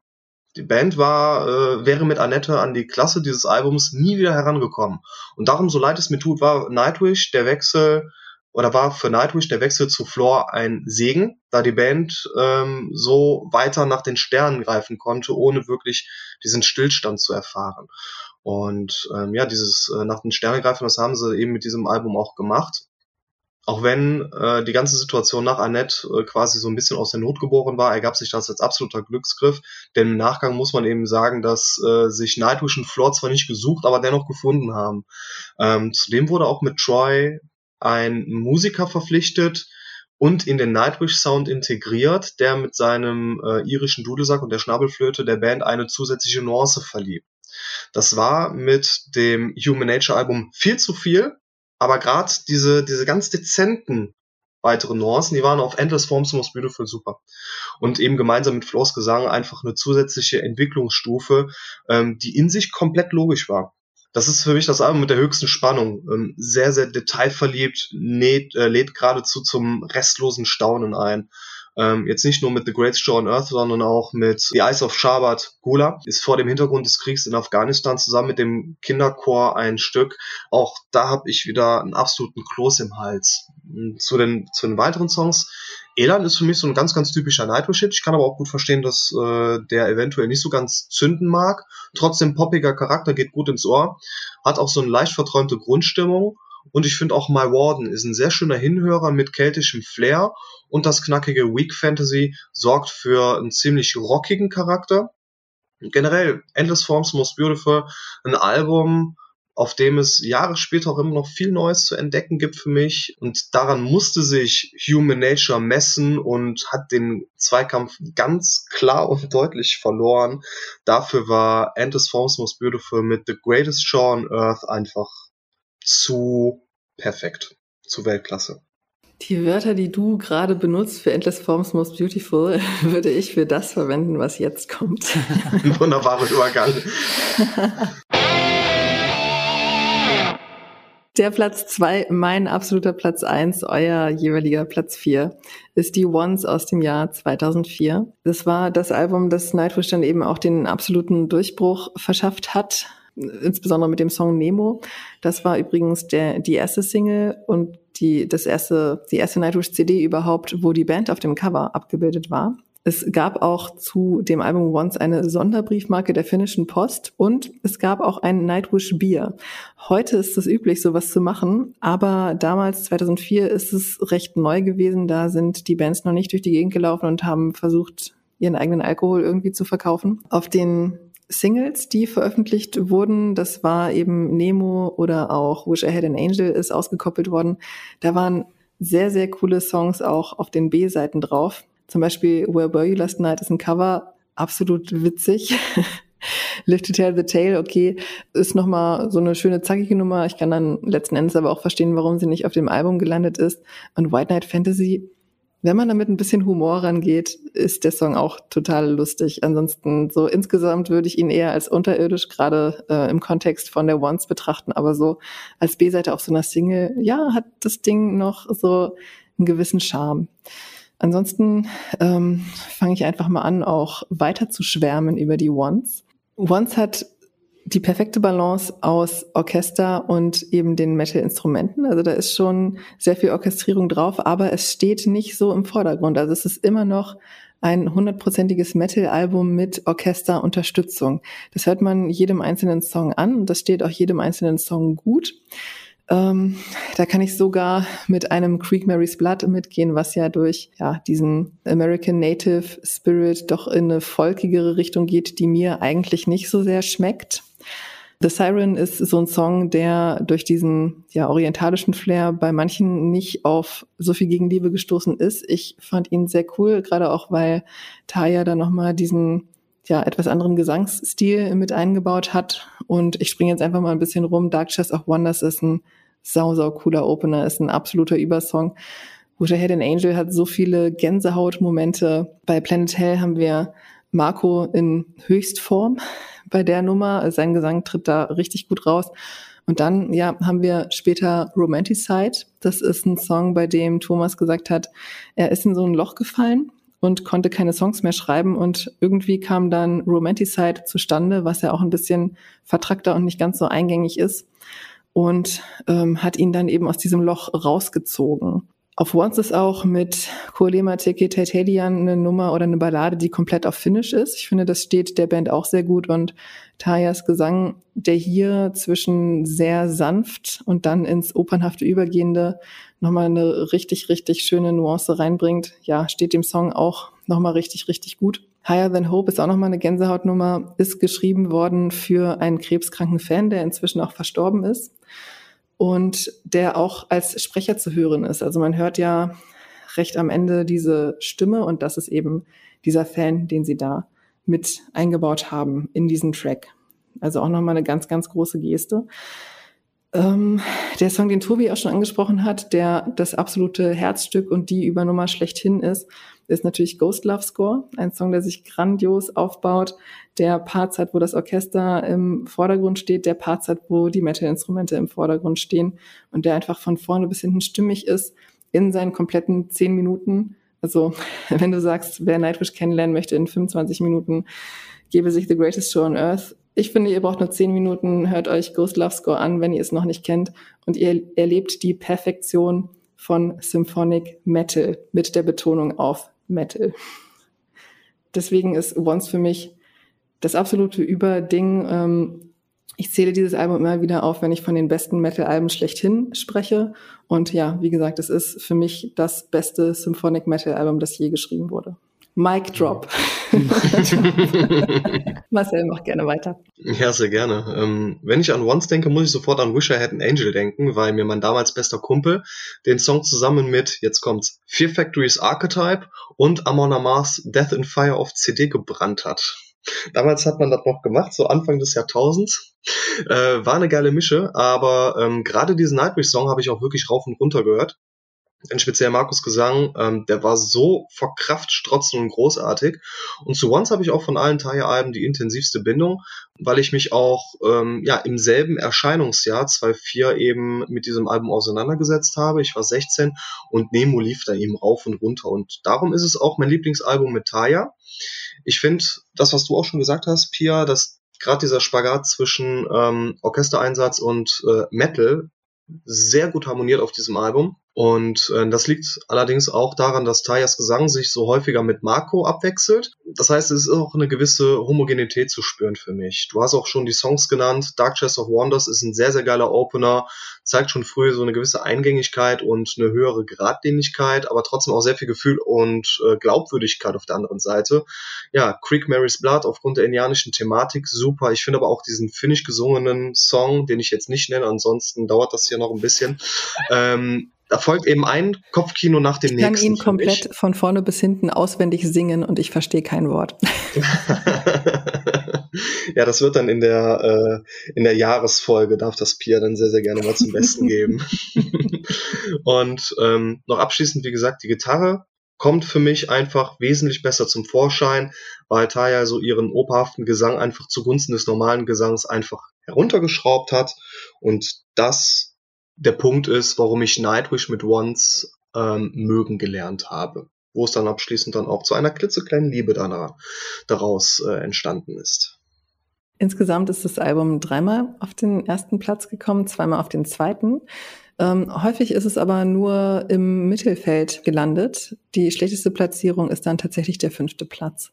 Und ähm, Thomas hätte auch vermutet, dass das Album den Diskografie-Check gewinnt oder eben Oceanborn.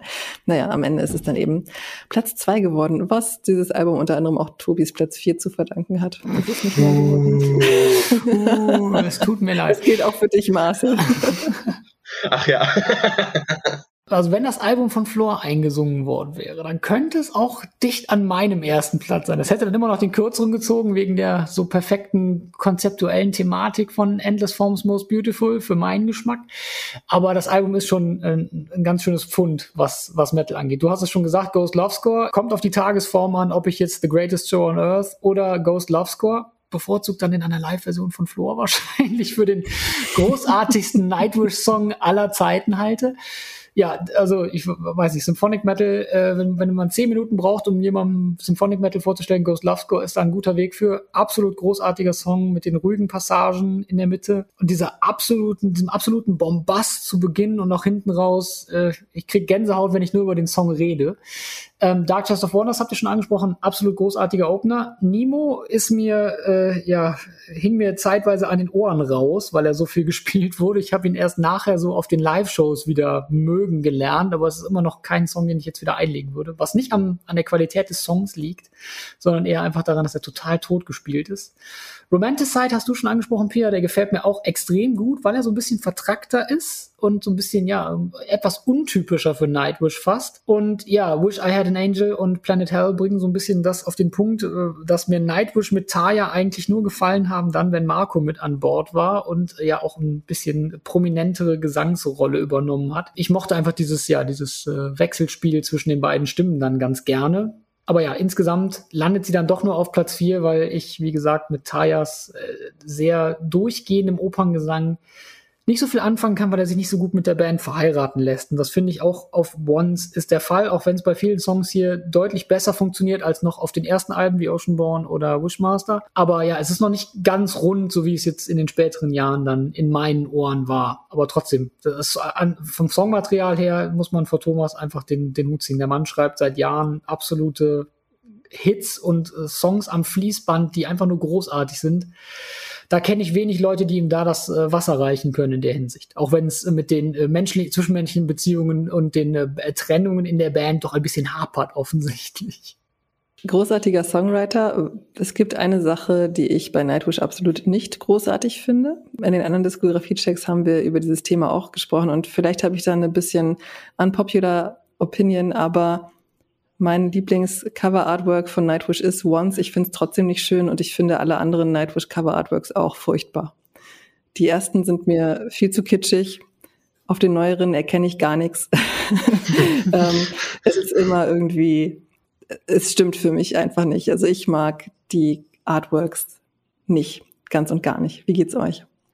Ich muss gerade so ein bisschen äh, an das äh, Artwork ich glaube, das war von Nemo denken, von der Single, wo einfach nur die Band abgebildet war und äh, so pappmäßig irgendwie, ne? Ja, als als wenn das irgend als ich weiß nicht, als ob man irgendwie damals eine Best of zusammengebrannt hätte und dann einfach ein Bandfoto als Cover genommen hat.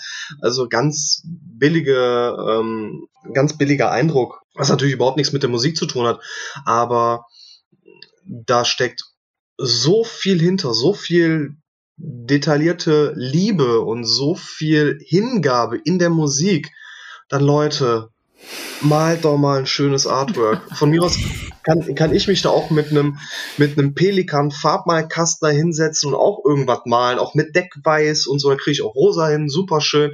Aber im Prinzip muss ich dir da recht geben, Pierre. Also ähm, Artworks, die ich jetzt okay finde, war beispielsweise die Imaginarum. Die, das war jetzt nichts Spektakuläres, anders als, als eben die Musik. Oder dann eben auch Angels Fall First. Das Artwork, das finde ich eben sehr geschmackvoll aufgrund der äh, Farbnuancen. Aber im Prinzip hast du vollkommen recht. Die Artworks, die sind, äh, die sind teilweise von Kitschigkeit überhaupt nicht zu übertreffen. Oder man erkennt nichts und ähm, werden einfach der Musik von dieser großartigen Band überhaupt nicht gerecht. Ja, Imaginarum, es ist halt blau, ne? Ich mag ja so ja. blau und Grüntöne gerne. Ich finde auch Dark Passion Play okay. Und Once ist ja auch, also Once mag ich noch am liebsten, weil es halt am aufgeräumtesten ist. Das ist dieser Engel, der eben so ein bisschen verzweifelt auf diesem, ich sag jetzt mal, Grabstein hängt und da steht dann eben der Albumname drauf und ich habe das Album in, mit so einem Schuber, also dieses Blau drumrum, das ähm, kann ich noch abziehen und dann eben dieses Album öffnen. Das finde ich noch ganz smart. Aber trotzdem auch diese drei genannten, die ich okay finde, finde ich eben nur okay. Also es ist maximal Durchschnitt, was sie da abliefern und das, das finde ich schade. Wie siehst du das, Tobi?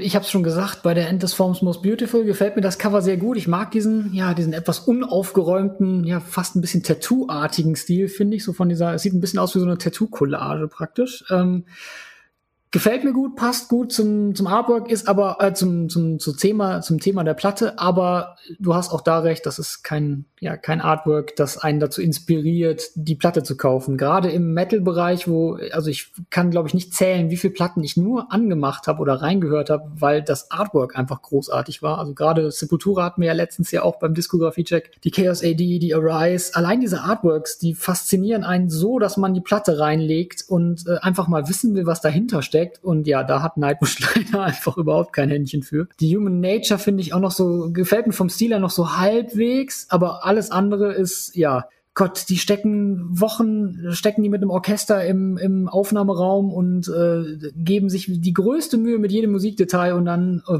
bauen wir als Cover, ja, irgendein Bild, haben wir noch was?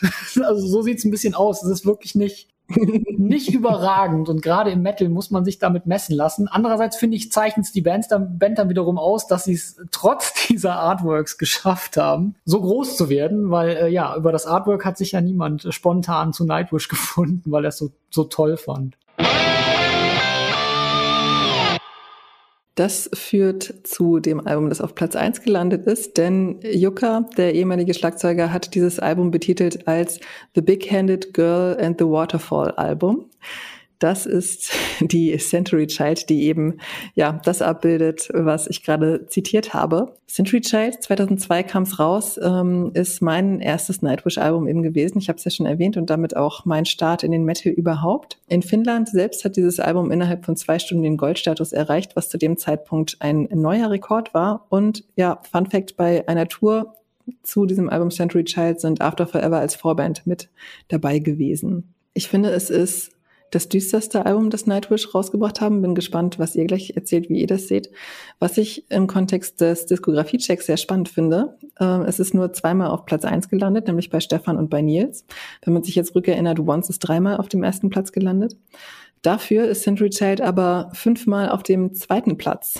So, ja, zum Beispiel auch bei mir. Und bei Tobi ist es auch der zweite Platz geworden. Marcel, du hast den schlechtesten Platz der Century Child gegeben, nämlich die sieben. Was magst du denn nicht an, ja, an dem Sieger-Album?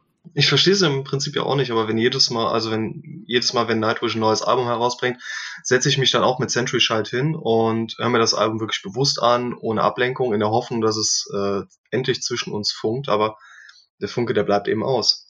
Was mir gut gefällt, dass die Songs im Vergleich zum Vorgänger so ein bisschen eingängiger sind und alles andere als überfrachtend wirken. Und klar gehören dann äh, Phantom of the Opera, Beauty of the Beast, äh, End of All Hope, sehr, sehr viele Offs, äh, zum guten Ton des bombastischen Symphonic Metals. Aber persönlich finde ich da den offenen Schlagabtausch zwischen Taya und Marco noch nicht allzu gelungen. Die beiden sind eben auf Once in meinem Ohr äh, eben auf einer Wellenlänge. Die Ballade Forever Yours, die berührt mich kaum. Everdream plätschert belanglos vor sich hin, obwohl die Melodie kurz davor ist, diesen Schalter umzulegen. Und ähm, ja, Tayas Stimme zu der Strophe von Slaying the Dreamer, die wirkt irgendwie so ein bisschen fehl am Platz. Zudem die ab und an doch deutliche Traurigkeit, wie beispielsweise in äh, Ocean Soul, die wirkt so ein bisschen gekünstelt. Sodass ich äh, Century Child eher ähm, recht zwiespältig gegenüberstehe. Ja, und direkt im Vergleich wirkt dann eben Once einfach ehrlicher, authentischer, ähm, weil Central Child so ein bisschen zu wehleidig zwischenzeitlich ist und das gefällt mir irgendwie nicht. Wie sieht's denn mal bei Tobi aus? Er hat auch gerade schon gezuckt bei Everdream. Ich kann es nachempfinden.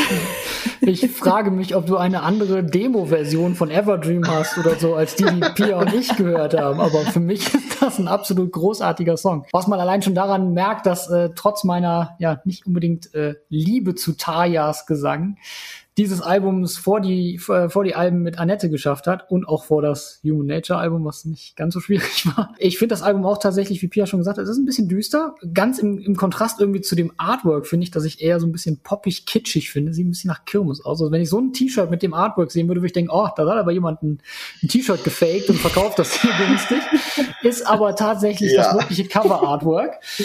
Ähm, dafür ist die Musik umso, äh, umso großartiger, finde ich. Also ich bin, äh, ich mag die Musicals von Andrew Lloyd Webber sehr gerne und ich mochte auch immer The Phantom of the Opera super gerne, diesen, den Musical-Song. Und äh, diese Version mit Marco und Taya, und da äh, kann auch Floor nicht dran tippen, diese Version mit den beiden Sängern bzw. Sängerinnen ist absolut herausragend. Das, äh, vielleicht die beste Metal-Cover-Version, die ich kenne. Aber auch abgesehen davon, Bless the Child, ähm, End of All Hope, Dead to the World, man hört es schon ein bisschen an den Songtiteln, dass die Themen sehr düster sind. Slaying the Dreamer, großartige Songs. Ich komme auch mit Forever Yours und Feel for You nicht so 100 pro auf einen auf einen Nenner, die gehen so ein bisschen an mir vorbei tatsächlich.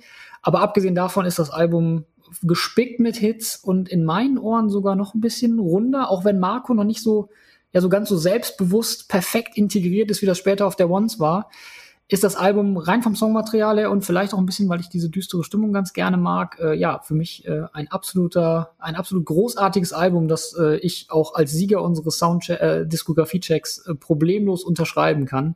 Auch wenn ich eine andere Platte vorne gesehen habe, aber ja, Century Child ist ein großartiges Metal-Album. Wenn ihr Symphonic Metal mögt, diese Platte solltet ihr einmal gehört haben. Ja, geht mir auch so. Ich kann auch sehr gut mit Century Child als Siegeralbum leben. Ja, es ist definitiv düster. Es geht ja schon los mit dem Opener mit Bless the Child, zu dem es übrigens ein grandioses Musikvideo auch gibt, wo es auch um den Verlust einer geliebten Person geht. Und ich glaube, nach Bless the Child haben sie noch ein paar Euronen übrig gehabt und haben dann das extrem weirde Musikvideo zu End of All Hope gemacht ähm, das ein, eine Mischung ist aus Mitschnitten, aus Live-Konzerten und eben einem Film, in dem es um Vampire geht. Also total komisches Ding, aber ja, sollte man sich auch mal angeguckt haben. Ist sehr unterhaltsam, wie so, ja, das eine oder andere Nightwish-Video, das wir heute schon angesprochen haben. Ich hätte mir gewünscht, äh, ich hatte damals ein T-Shirt zu dem Song Dead to the World, wo eben dass diese düstere Stimmung sehr gut eingefangen hat, wo die Gesichter der Bandmitglieder drauf gewesen sind und darunter eben Dead to the World stand. Und ich finde, das hätte super als Albumcover gepasst. Der Song ist auch absolut großartig und ja, Everdream, Tobi hat es gerade schon erwähnt, ist ein absoluter Übersong, also ist auf jeden Fall in meinen Top 3 mit dabei. Ich weiß auch nicht, was Marcel da hört, aber Everdream ist einfach eine, eine eingängige Nummer mit einer schönen Balance, wo auch der Operngesang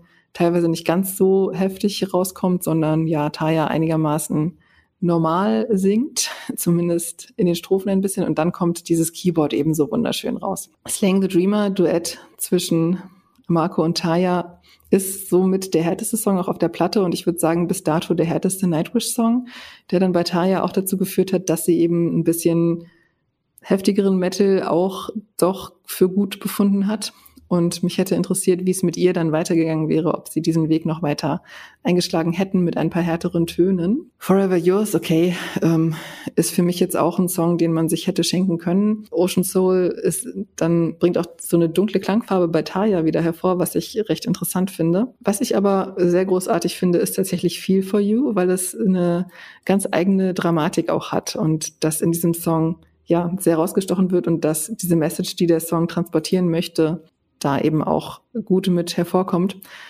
The Phantom of the Opera brauche ich nichts weiter zu sagen, habt ihr schon gemacht. Absolut großartiges Ding.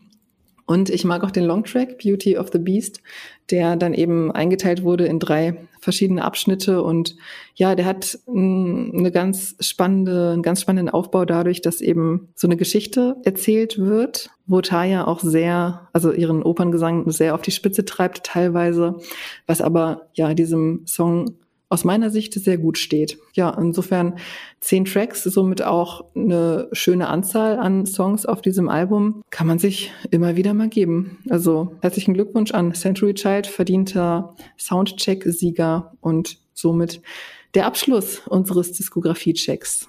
Zudem ich gerne nochmal sagen möchte, dass ich es echt erstaunlich finde, dass wir hier drei Personen ähm, zusammensitzen haben, die sich eben mit Nightwish sehr eingängig beschäftigt haben, aber trotzdem unterschiedliche Sängerinnen ähm, favorisieren. Also bei Tobi ist es ja Floor, bei dir, Pierre, ist es die gute Taya und bei mir eben Annette. Und das hat sich jetzt für mich so im Laufe der Folge herauskristallisiert, ist furchtbar interessant geworden. Super. Ähm, ja, deswegen gleich mal die Frage, was ist denn euer Lieblings-Nightwish-Song? Tobi, Endless Forms, Most Beautiful, hier Dingens Greatest Show on Earth wahrscheinlich, oder? Äh, ich, ich wäge gerade ab zwischen den beiden Longtracks, zwischen Ghost Love Score und The Greatest Show on Earth. Aber The Greatest Show on Earth wird am Ende des Tages den Sieg nach Hause fahren. Mein absoluter Lieblings-Song. Wenn ich einen Song von ihnen nur behalten dürfte, dann wäre es der. Oder Ghost Love Score live mit. Nee, es würde doch The Greatest Show on Earth. Wenn ich einen Song nur wählen müsste, der wär's. Marcel, bei dir? Ja, ich hätte ihn auch genommen, ähm, da du ihn jetzt schon hast, nehme ich, ähm, auch wenn's, auch weil wir schon 20.45 Uhr haben, nehme ich The Last Ride of the Day. was denn bei dir, Pia? Ich habe tatsächlich, ähm, also meine Top 3 wären She's My Sin, was sehr lange mein Lieblingslied war. Everdream habe ich ja gerade gesagt, finde ich absolut super. Aber bei mir ist es dann tatsächlich Ghost Love Score als der absolute Überhit. Eigentlich würde ich die drei gerne so als Bundle nehmen, aber wenn ich mich für einen davon entscheiden müsste und sagen müsste, ich darf nur noch einen einzigen Nightwish-Song in meinem ganzen Leben hören, dann wäre das definitiv Ghost Love Score. Schon allein, weil es eben auf dem unglaublich großartigen Once drauf ist. Sehr schöner Abschluss. So ganz generell euer Lieblingssong gerade. Was mir heute durch den Kopf ging, war Halo von Primal 4. Bei mir ist es, ich mache mal weiter, weil Tobi wahrscheinlich den Rausschmeißer wieder bietet gleich, den stilistisch nicht passenden. Bei mir ist es Dream State mit dem Song White Lies. Habe ich schon so einen Ruf mir hier erarbeitet. Tatsächlich hatte ich eigentlich vor, ja. ähm, Fear Factory, Invisible Wounds, Dark Bodies von der Digimortal zu nennen. Ein ganz weirder Fear Factory. Großartig. Aber, Aber ich habe mir während der laufenden Folge überlegt, dass ich lieber Revamp Wildcard nehmen möchte. Ich habe mich irgendwie selber über das Gerede über Flor Jansen und über Revamp an den Song erinnert und äh, würde den jetzt gerne als meinen Favoriten nennen, denn ich würde den jetzt gleich wahrscheinlich auflegen, sobald wir fertig sind mit der Aufnahme. Auf den habe ich nochmal richtig Bock. okay dann ähm, passt es ja doch oder macht es äh, ja den Deckel drauf, den Reigen zu sozusagen. Äh, wie Marcel schon gesagt hat, es war sehr spannend, äh, wie unterschiedlich wir die einzelnen Phasen von Nightwish empfinden. Und ja, wenn ihr da draußen dem was hinzuzufügen habt, schreibt uns doch einfach mal eine E-Mail oder kommentiert in Social Media unter diesem Beitrag. Ihr könnt mir schreiben, pia at pommesgabel-podcast.de oder eben marcel at pommesgabel-podcast.de, wenn ihr mit ihm eher konform geht und Everdream auch furchtbar findet, was ich nicht nachvollziehen. Vielen Dank fürs Zuhören und ja, bis zum nächsten Mal. Ähm, und nochmal an dieser Stelle der Tipp, ihr könnt euch jetzt direkt das Interview mit Thomas anhören, das ich ähm, vor einiger Zeit, vor nicht allzu langer Zeit mit ihm geführt habe, wo wir auch ein bisschen über den Stil, die Stilveränderung von Nightwish sprechen. Insofern, ja, viel Spaß damit. Danke, dass ihr zugehört habt und macht's gut. Ciao, ciao. Bis zum nächsten Mal. Ciao.